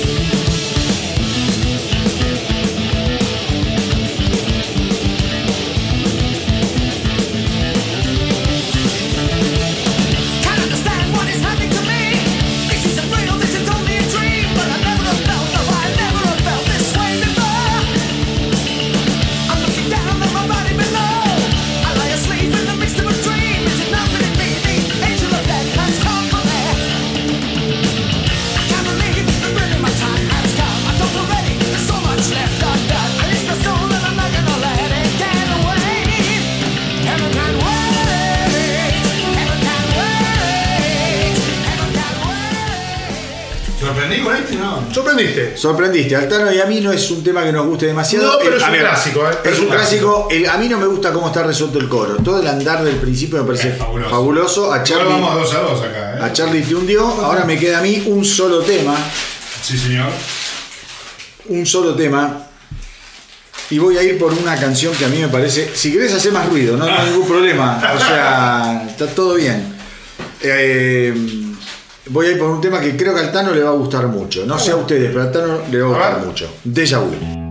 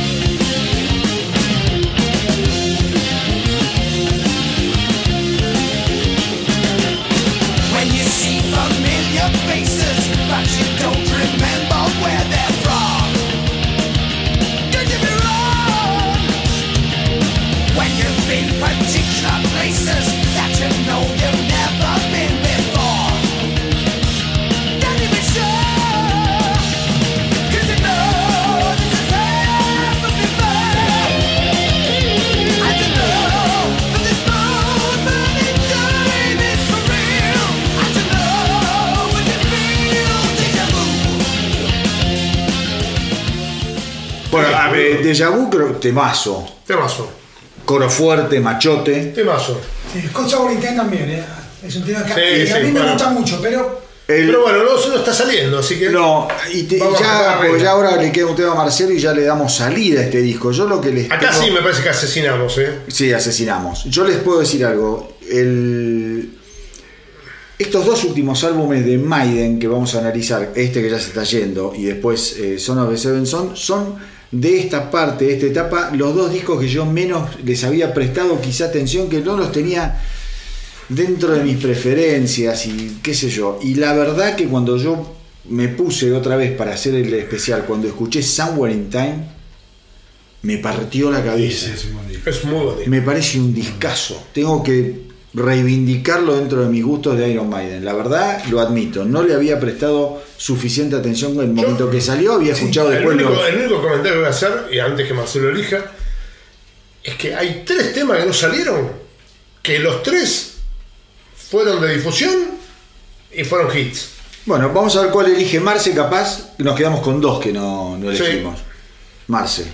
No, voy a ir por uno medio largo también. Eh, bueno, no es tan largo comparado con otros, pero a mí me encanta. Y siempre me gustó este tema, dice Stranger in Strange Land.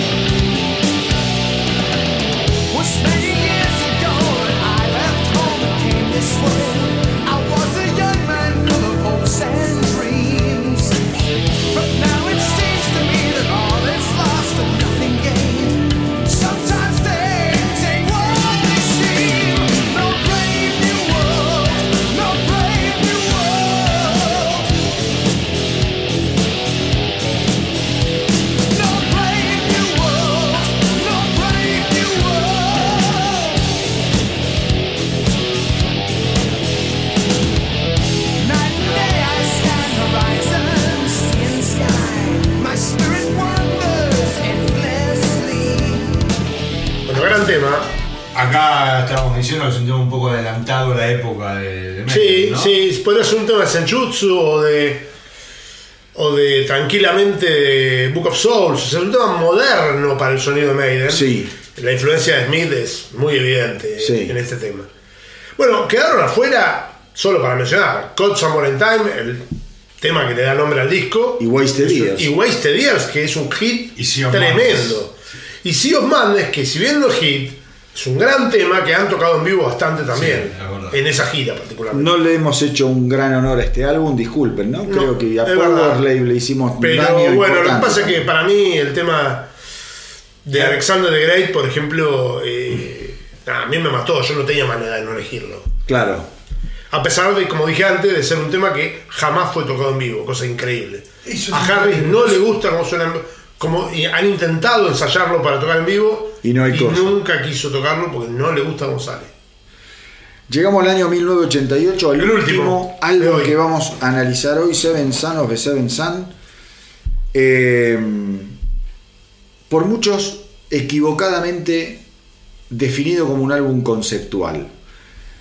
Acá hay un tema. Dickinson, realmente revitalizado, con ganas de participar, recibe una llamada de Steve Harris. Steve Harris le comenta el concepto de lo que quería y Dickinson enloquece, dice esto es fenomenal, podemos hacer un disco conceptual que cierre por todos lados. ¿no? Es la, sería la, la- la leyenda del hombre lobo, ¿no? el, el Sí. séptimo hijo, el séptimo hijo.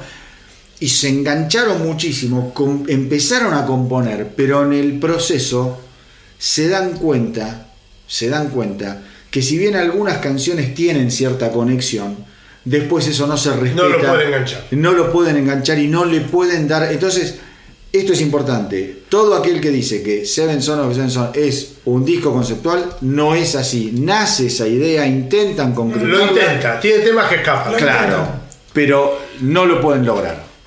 Eh, sí, No, a ver, es un disco eh, en donde sí hay directamente sintetizadores. Exactamente. Tocado por ellos. Fundamentalmente Harris y Smith. si Muy divertido que en la gira de Somewhere Back in Time, que vimos todos acá en Vélez, salía el, el tecladista de Ghost a tocar ¿En serio? uno de los temas. Sí, Mirá vos. uno de los temas que lleva sintetizador. Mirá Ghost. Em, un- una gira tremenda, la última gran gira de esas monstruosas de Maiden y un disco ¿De muy qué año? aclamado por 1988. Una- un, un disco muy aclamado por la crítica, Sí. muy aclamado. Sí. dos cosas, porque hay, algo, hay, un, hay un hecho trágico. Acá, que es la época de Made in England, 88. Sí. Ellos están, participan eh, en el Monster of Rock. Ah, sí, sí, ya sí. hay un hecho lamentable. Eh, Con Guns N' Roses. Exactamente. Sí, Mueren dos personas. sí. Eh, había habido una lluvia muy grande y había habido barro y aparte la locura de las bandas. Pero fue durante el recital de los Guns, no fue durante No fue, pero claro, fue con los Guns, pero ahí hay como una confusión porque ellos venían después de los Guns y aparentemente ellos no tenían la info. Acá es, muchos dicen no, pero Maiden sabía, Y tocó igual. igual fueron profesionales y salieron como si no hubiese pasado nada, ¿sí? Y ahí vino como mucha culpa contra la banda y otros dicen no, pará, pará, pará, Maiden estaba, o sea, estaban los tipos metidos ahí.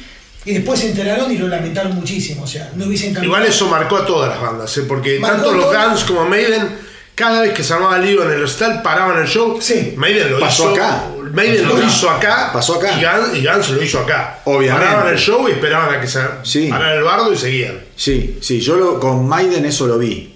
Sí. Pa- pero paró el show en River, ¿eh? mirá una marea de gente.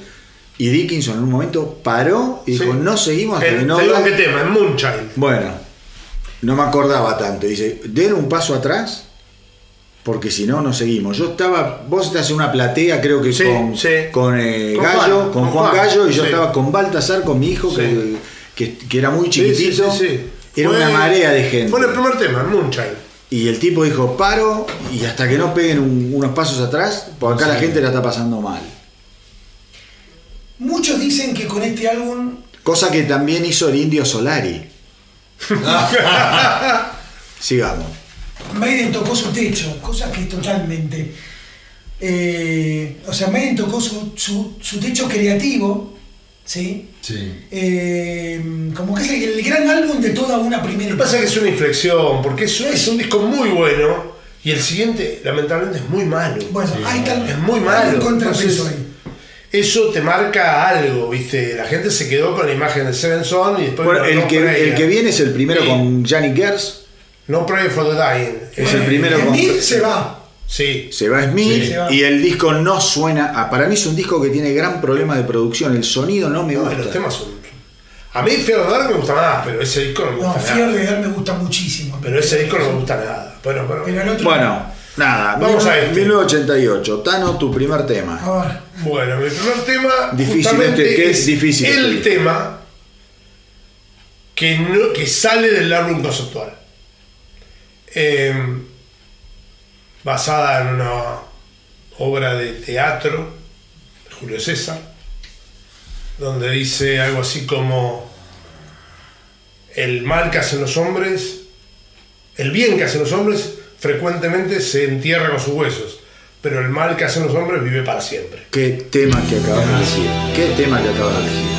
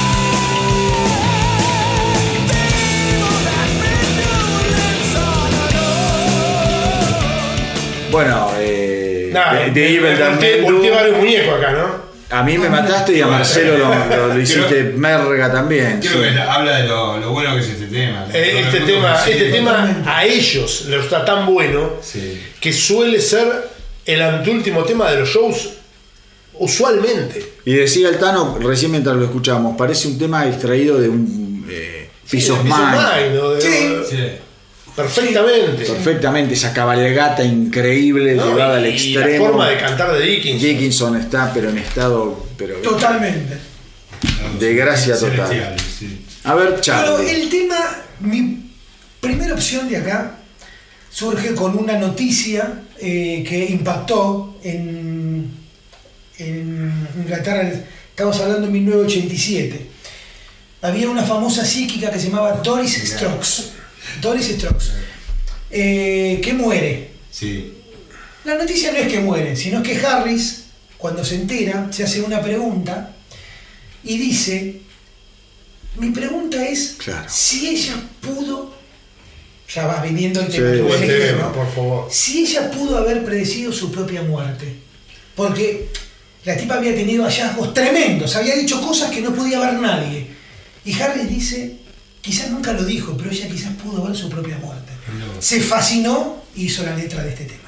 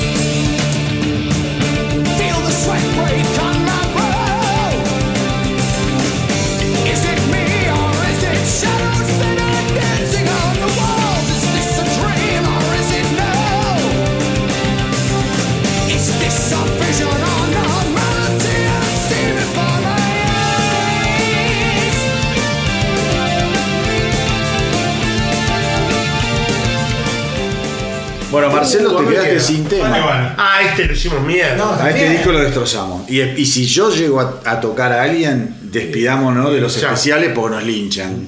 Bien, espero que no. Eh, Me tengo fe, me tengo fe, Vamos a me hacer tengo una- fe. te tenés fe. Yo también me tengo fe. Es un tema que me fascina. Eh, tengo miedo de ponerlo a ver si el Tano está concentrado haciendo fuerza como un clarividente para, para detectar si, Sí, lo elegí. si lo elegí. Infinite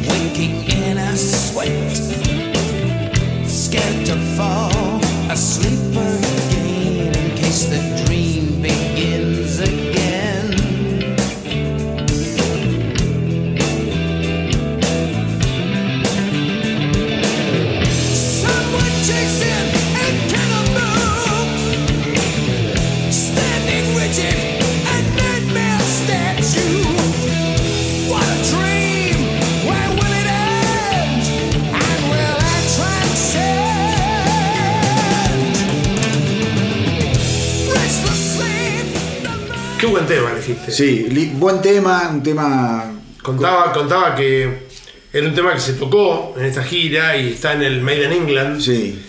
Y después cuando vinieron acá en el Somewhere Back in Time, muchos esperábamos este tema y tocaron, cambiaron y tocaron en lugar de este, eh, ¿cuál, dije, cuál dije recién? Eh, El Friend to Shoot Strangers. Otro tema. The Fear of the Dark. Que la verdad que el cambio fue bueno porque es otro tema. Sí, a mí Infinite Dreams me gusta porque tiene esa característica que es un tema que empieza como si fuese el- el- la mitad del tema, porque empieza con, con un arreglo de guitarra y va creciendo, un tema raro, no tiene...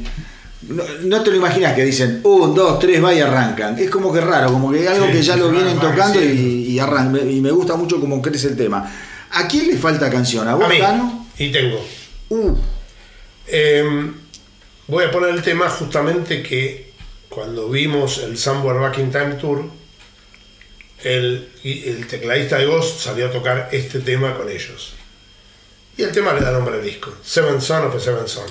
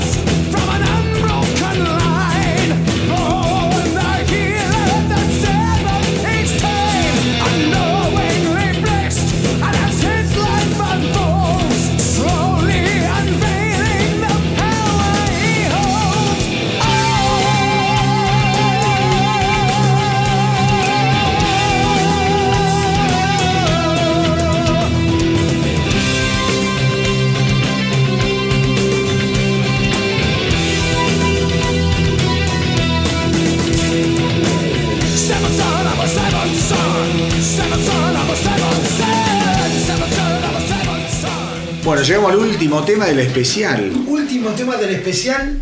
Empezamos con miedo con este disco, pensamos que lo íbamos a hacer verga y. Creo que hicimos más mierda Sí, Time, sí, sí, sí, sí, sí, por parece eso. que sí.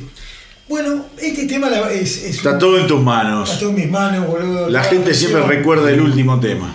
Parezco más. Nadie eligió el hit, que quede claro. Nadie.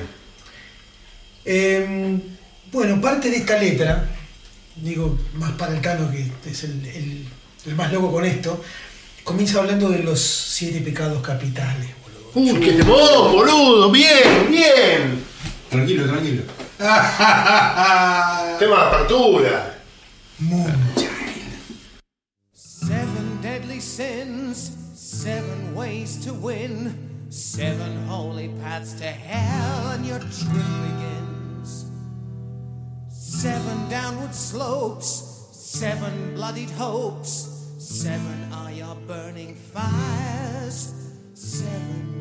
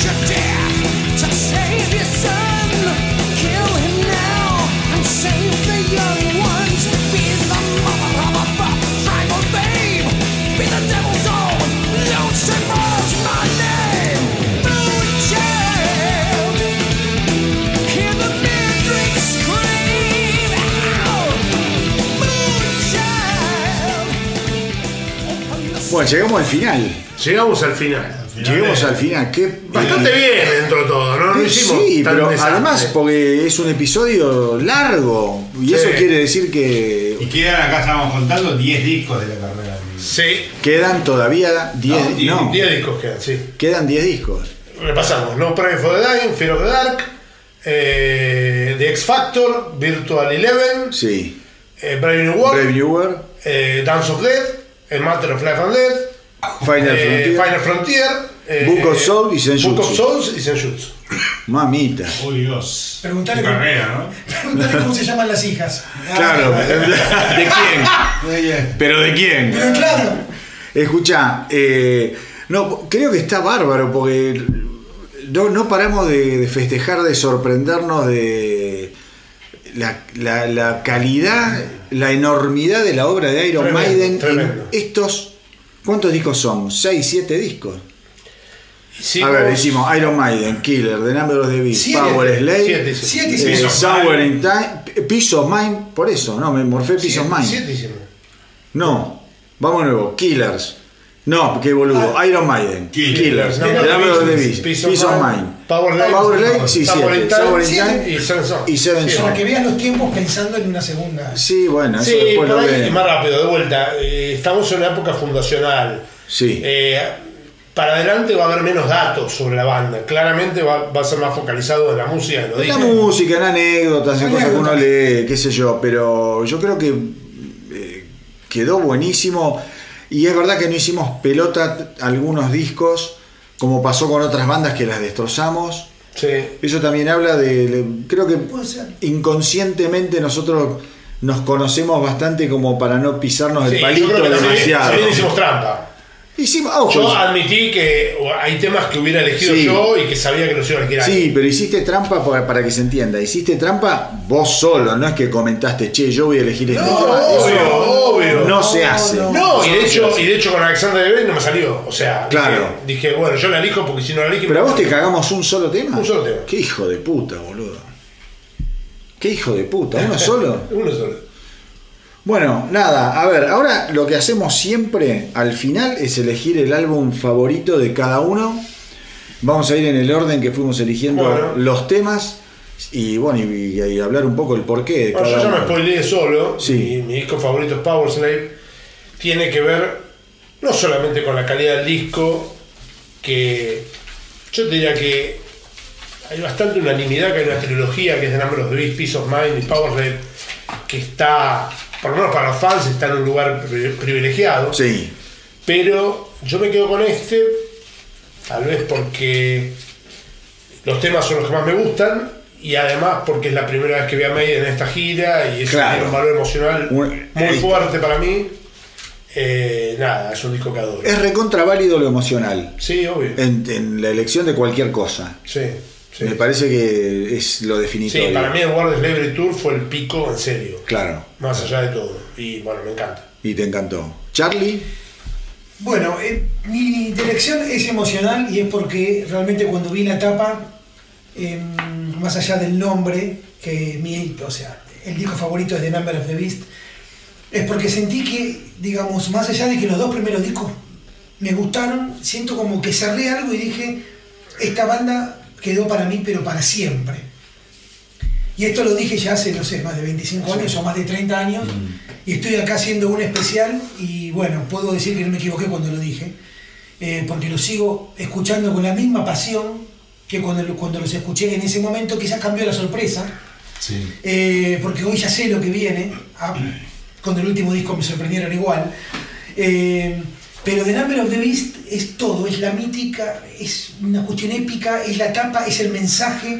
eh, y, y- y son hay dos o, dos o tres temas que los tengo en el, en el top 5 ahí y, de- y yo creo que también es la comprobación de estar frente a una banda que era capaz de hacer cualquier cosa Bu- y de superar un, bueno algo, un hito muy difícil de superar, como, que el- la ida del cantante. Mano, una época Bueno. que lo permitía.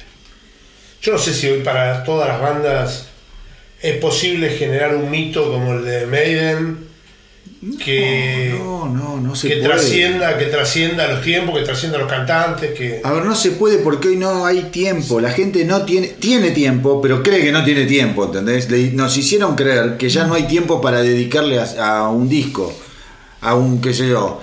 Entonces tiene que ser todo inmediato. Tenés que sacar, viste, un disco, meter dos simples, lo escuchás, después vas de, de Iron Maiden, te vas a escuchar no sé qué. eh, eh, eh. Sí, Te-. Tenés, claro, vos tenés tanta oferta que no hay forma. Nosotros nos comprábamos un disco y estábamos, yo como digo siempre, vos te comprabas por año 10 discos y estabas dos años escuchando esos discos, hasta que salían los otros discos de esas bandas.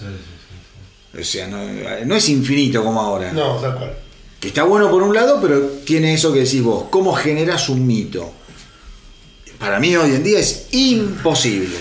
No, es no, imposible. También, también es imposible hoy el desarrollo de una carrera artística como la de Maiden, ¿no? O cualquier banda de los 80, los 70, los 90. Creo que es muy difícil. Hoy, hoy no hay ese. Yo creo que es muy difícil. No hablamos de algo, bueno, por ahí no es el momento, pero el crimen del Rock and Roll Hall of Fame con, con Maiden. Es, un- es un crimen, literalmente es un crimen. Y sí, y como es un y y como, y como es no, es no es un crimen, pero es una herida lo que le hicieron a Judas Priest también, ¿eh? Sí, Lo sí. hicieron entrar por la ventana. Sí, Está todo bien, sí, sí, una vergüenza. pero es una guachada, Es una porque entre, no sé, Linda Rosta, no sé, no sé quién entró. Está todo bien con quien haya entrado. ¿No? Olivia Newton-John no había Sí, entrado. rappers ¿no? también, entró-. Bravo, ese flaco, pará. Pará un poco. Los raperos que hacen, boludo, saltan y se matan, O sea, ¿no? se, se, se disparan una banda de los entre 80, pero yo te pregunto, si sacás a Guns N' Roses, si sacás... Que, sí. eh, ¿Cuántas bandas de los 80 tienen la convocatoria que tiene Iron Maiden? Pero pará, pero más allá- No, no, obvio, obvio. No, es, es in- eh, a ver, indecible lo que. No, y sostenido a través del tiempo, eso. Sí, es una No es que guachada. Hoy sí. está entre los 5 o 6, está Metallica, está Guns N' Roses, está Iron Maiden, Sí, los que te llenan estadios al lugar donde van, ¿entendés? Total, sí, pero con la obra, la obra específica de Maiden, vos nombraste a Metallica, con todo el respeto y todo lo que me gusta a Metallica, Iron Maiden le pasa el trapo de una manera, No duda. pero de una manera que es irrisoria. Metallica No parece no una, una banda de, de un bar, boludo. No es comparativo. Y a los Guns N' Roses ni hablar. Lo que- lo que y son bandas, claro, son bandas que nos copan a todos, pero Sí, sí. hablemos No, en serio. de cómo crear un mito. Total. Y, y bueno, hoy, eh, eh, pero no es ahora.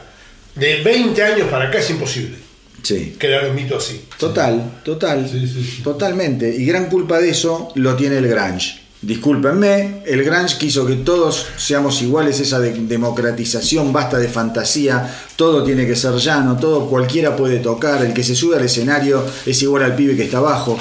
Yo creo que ahí también hubo un, un cambio de paradigma que en, tengo el- otra visión, con, con respeto. Está O sea, bien, porque el pero- hizo lo mismo y no pasó esto. Sí, Yo lo que- ser. para mí lo Pero que- pará, el, pa- el pan, tenía, el una- pan tenía una iconografía y Vos- una, y una, una- vos lo una- mencionaste muchas un veces. póster y un póster mucho más fuerte que el Grange. Vos vos lo mencionaste muchas veces, desde que se acabó el físico, Sí. el disco, Sí. Sí. se acabó el mito. La O sea, fascinación de estar con tu tapa y tus letras y mirando. Bonito, Claro, y si no tenés que esperar un año o un año y medio, y si no tenés que leer en revistas especializadas que, que- en qué anda tu. Buscar, boludo, Claro. ir a revolver la basura para encontrar una foto de. Si no hay disquería, ya Claro. está, no hay mito. Bueno, Marce. No, Number of the Beast, claramente es un disco que, que es un salto cualitativo en la carrera de Iron Maiden. Sí. A mí, yo amo la etapa de Diano, me Sí. encanta, me vuelve loco, me pone la piel de gallina, pero es, son esos discos que, que, que básicamente suben tres puntos, ¿viste? Sí, sí, sí, sí. Eh, en todo, musicalmente, lo que sonaba, el orden de los temas, la, la tapa, la- la- toda la estética del álbum, la estética de la banda, cómo cambió. Hay un salto enorme que, que- que, bueno, la historia ha demostrado que es uno de los grandes discos de Sin lugar a dudas, Sin sin, lugar a dudas. sin lugar a dudas. Yo, por mi lado, voy a ir en contra de, de la, de la etapa que eligieron ustedes. Mi disco favorito es Killers. Yo soy muy fanático de, los dos primeros discos de Sí, Maiden. también, sí. Eh, obviamente soy ultra fanático de todos los discos que escuchamos hoy y de muchos más.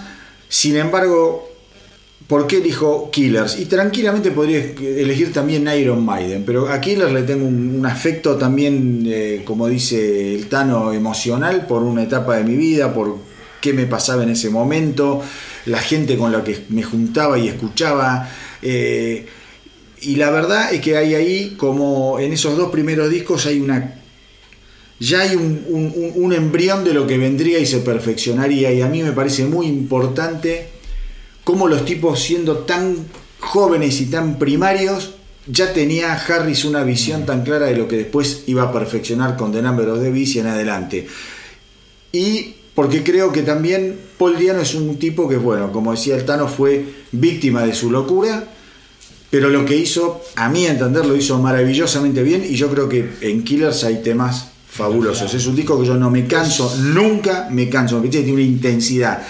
Es un disco picante. Es muy bueno.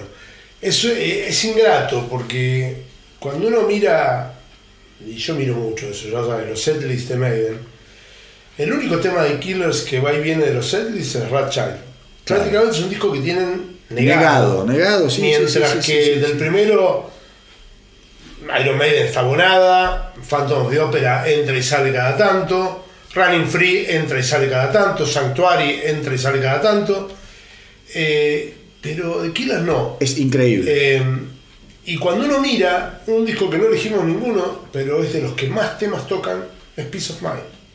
Claro. Que debe ser uno de los temas, uno de los discos que más temas tocan en vivo todavía hoy. Y es, Que es un discazo. Es un discazo, te digo, yo creo que es el disco de Maiden que más escuché, ¿eh? Cuando me lo compré era enfermo, lo escuchaba, llegaba del colegio, Bloom, me levantaba antes de ir al colegio, Bloom, era una y otra vez, una y otra vez, una y otra vez. Ahora, Killers lo escucho y me pone los pelos de punta, me, Sí, me sí. calienta cuando lo escucho, digo, qué, Sí, qué clara que la tenían estos pendejos, porque no hay que pensar en Harris hoy, en Dickinson hoy, ponele, bueno, no estaba Dickinson, en tipos que ya tienen sesenta y pico. Pensás que eran unos nenes, boludo. Sí, no, se Y comía sacaron- el Era el sonido de, del- Sacaron un álbum de De que te volaba la cabeza.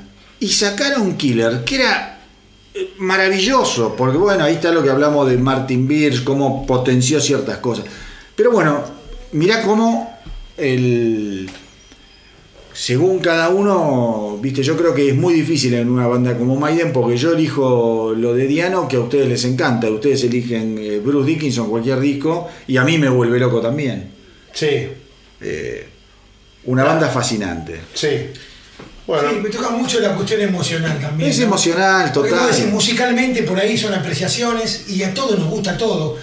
Pero yo creo que por ahí hay como cierta etapa que te lleva a una época, Sí, no. a un Sí, momento, sí, sí, a una. sí, sí. Y creo que eso hace como un pequeño diferencial. algo A ver, yo que era tan que fanático pasa- de, de que Killers que, me había en una, en una campera de jean que Me mi acuerdo, vieja, mi. ¿vos te acordás de esa campera? Me había eh, impreso la, la tapa de Killers que cuando llegué a mi casa, la campera me la había comprado hacía dos días. Fui y me estampé la Mi vieja por poco me mata. Me mata, dice, ¿qué es ese monstruo con un hacha ensangrentada? Estás loco, ¿en qué andás?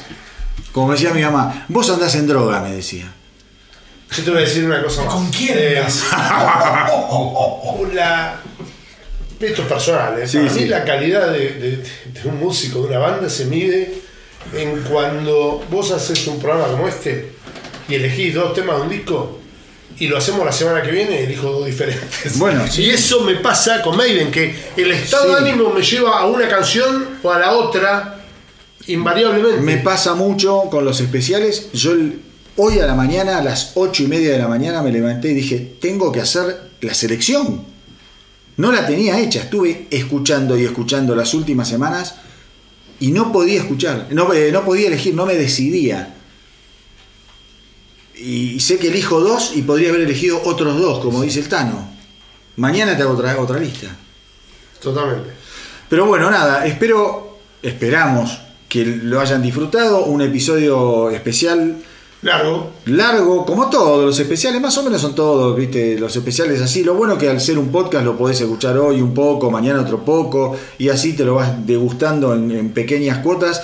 Yo creo que lo interesante es ir recorriendo historias de bandas que han marcado justamente periodos importantes de lo que es el devenir del rock desde siempre, desde, no sé, los 60 en adelante. Nosotros somos muy, muy fanáticos de, de escuchar de todo. Los que siguen los especiales hemos tenido de ACDC, hemos tenido de Queen, hemos tenido de Kiss, pero también, bueno, de Judas.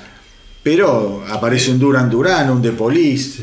Y hay algunos que el astronauta no, me, no, no quiere hacer porque no le gustan a él, pero Sí, qué sé yo, no, el otro día, hoy me decía uno de David Bowie. Y yo con David Bowie, tanto- lo hacemos, yo no tengo drama, pero lo hago medio tocando de oído. Yo no tengo Pero problema. acá, acá hay variedad. Yo- Hay variedad. O hay sea, de vuelta, eh, hay bandas que no le gustan a todo el mundo, pero hay mucho conocimiento en la mesa. Eso es bueno. Exactamente, exactamente. Yo de Bowie capaz no te puedo eh, elegir, Bueno, yo uno- elegir claramente Yo, yo le digo siempre a me hacerlo solo. Digo, yo uno de Depeche Mode te lo hago con los ojos cerrados. Bueno. Ahora, yo, Sí, eh, yo soy muy fan, ¿entendés? Sí, a mí Depeche me gusta, pero no sé, es una banda que, que me cuesta, digo. Pero así transitamos entre Iron Maiden y Depeche Mode. Claro, pero ves, yo a Depeche, No. y capaz digo una boludez, para mí a Depeche, a mí al menos la mística de Depeche nunca me llegó. La música me encanta, hay discos que me, me los morfo, pero son bandas que... Bueno, pero hemos tenido cierta Sí, alternancia. sí, sí. Porque vos pensás, sé yo. Claro. pasamos de Durant, sí, y O. Es bueno y- eso. Es bueno. de Queen, Y de para- Kiss. bueno, a vos el de Queen te costó, Charlie. A mí el de Queen me costó un poco más. Pero cuando lo terminamos de hacer quedaste fascinado. Quedé fascinado. Y quizá ahí pasa, pasa Quedé también por... Y ahí lo tomé a él como, como, Claro, como como más referente. O sea, Sí, vos sí, eras claro, como el más. Pero también uno aprende cuando hace esto. Yo hoy aprendí de dos discos que no les había en su momento dado bolilla. Tuve una etapa negra de, de Maiden en mi vida, que fueron Seven Son y el eh, Somewhere in Time. Los tenía escuchado por arriba. Yo después lo recupero a Maiden con la vuelta de Dickinson. Mirá lo que te digo, yo of the Dark, ¿viste? Escucho algunos temas, los tengo, pero no soy un, un fana fana eh, como soy de, esta, de estos primeros discos. Hasta Power Slave. Y cuando escuché estos dos últimos que hicimos hoy, aprendí muchísimo. Leí mucho, escuché mucho. Y Eh, ese, ese descubrir está bárbaro. Nada, está bueno. Este. Está bueno. Está buenísimo. Eh, nada, pues, digo, sugerencia que en, en- en algún momento dado también hay que pensar en, en salir un poco del esquema de banda para darle lugar, si querés, a un movimiento entero o a una. para que entren cosas También. que no entrarían cuando analizás bandas. Sí. Eh, y yo lo digo siempre, por ejemplo, con la New Wave o British Heavy Metal. Cada uno, yo, yo no sé si era un especial Saxon, pero Saxon. Yo ya lo hice, estar. así que quédate tranquilo. ¿Entendés? Ya lo hice, dura Ah. como tres horas, sí. Ah, buenísimo. Sí, está. Pero hay, hay, hay bandas que te pasa eso. Es decir, yo no, la puedo- no sé si haría un especial de esta banda, pero la metería en un contexto y sería espectacular. Sí, eso está bueno también. Como dijimos el otro día, también algún especial de discos en vivo. Discos en vivo. Dos discos. Eso quedó, bueno, hay que analizarlo, ver, armarlo, pensarlo. O que la gente opine también. O que la gente opine. La Bueno, la gente opina mucho, ¿eh? la gente opina. De Maiden han pedido un montón. Sí. Por eso también me decidí. El que es lindo y son pocos discos el de Clash. Uh, ese es un tremendo, son tremendo especial el de Clash. Bandaza, Bandas. bandaza. Bueno, gracias chicos por, por acompañarme No, hoy. a vos. La verdad, buenísimo. Muy divertido. La verdad, buenísimo. El próximo podcast del astronauta del rock, obviamente, va a ser para recorrer, como siempre, los ecos de la semana, las noticias más importantes de lo que es el universo rockero.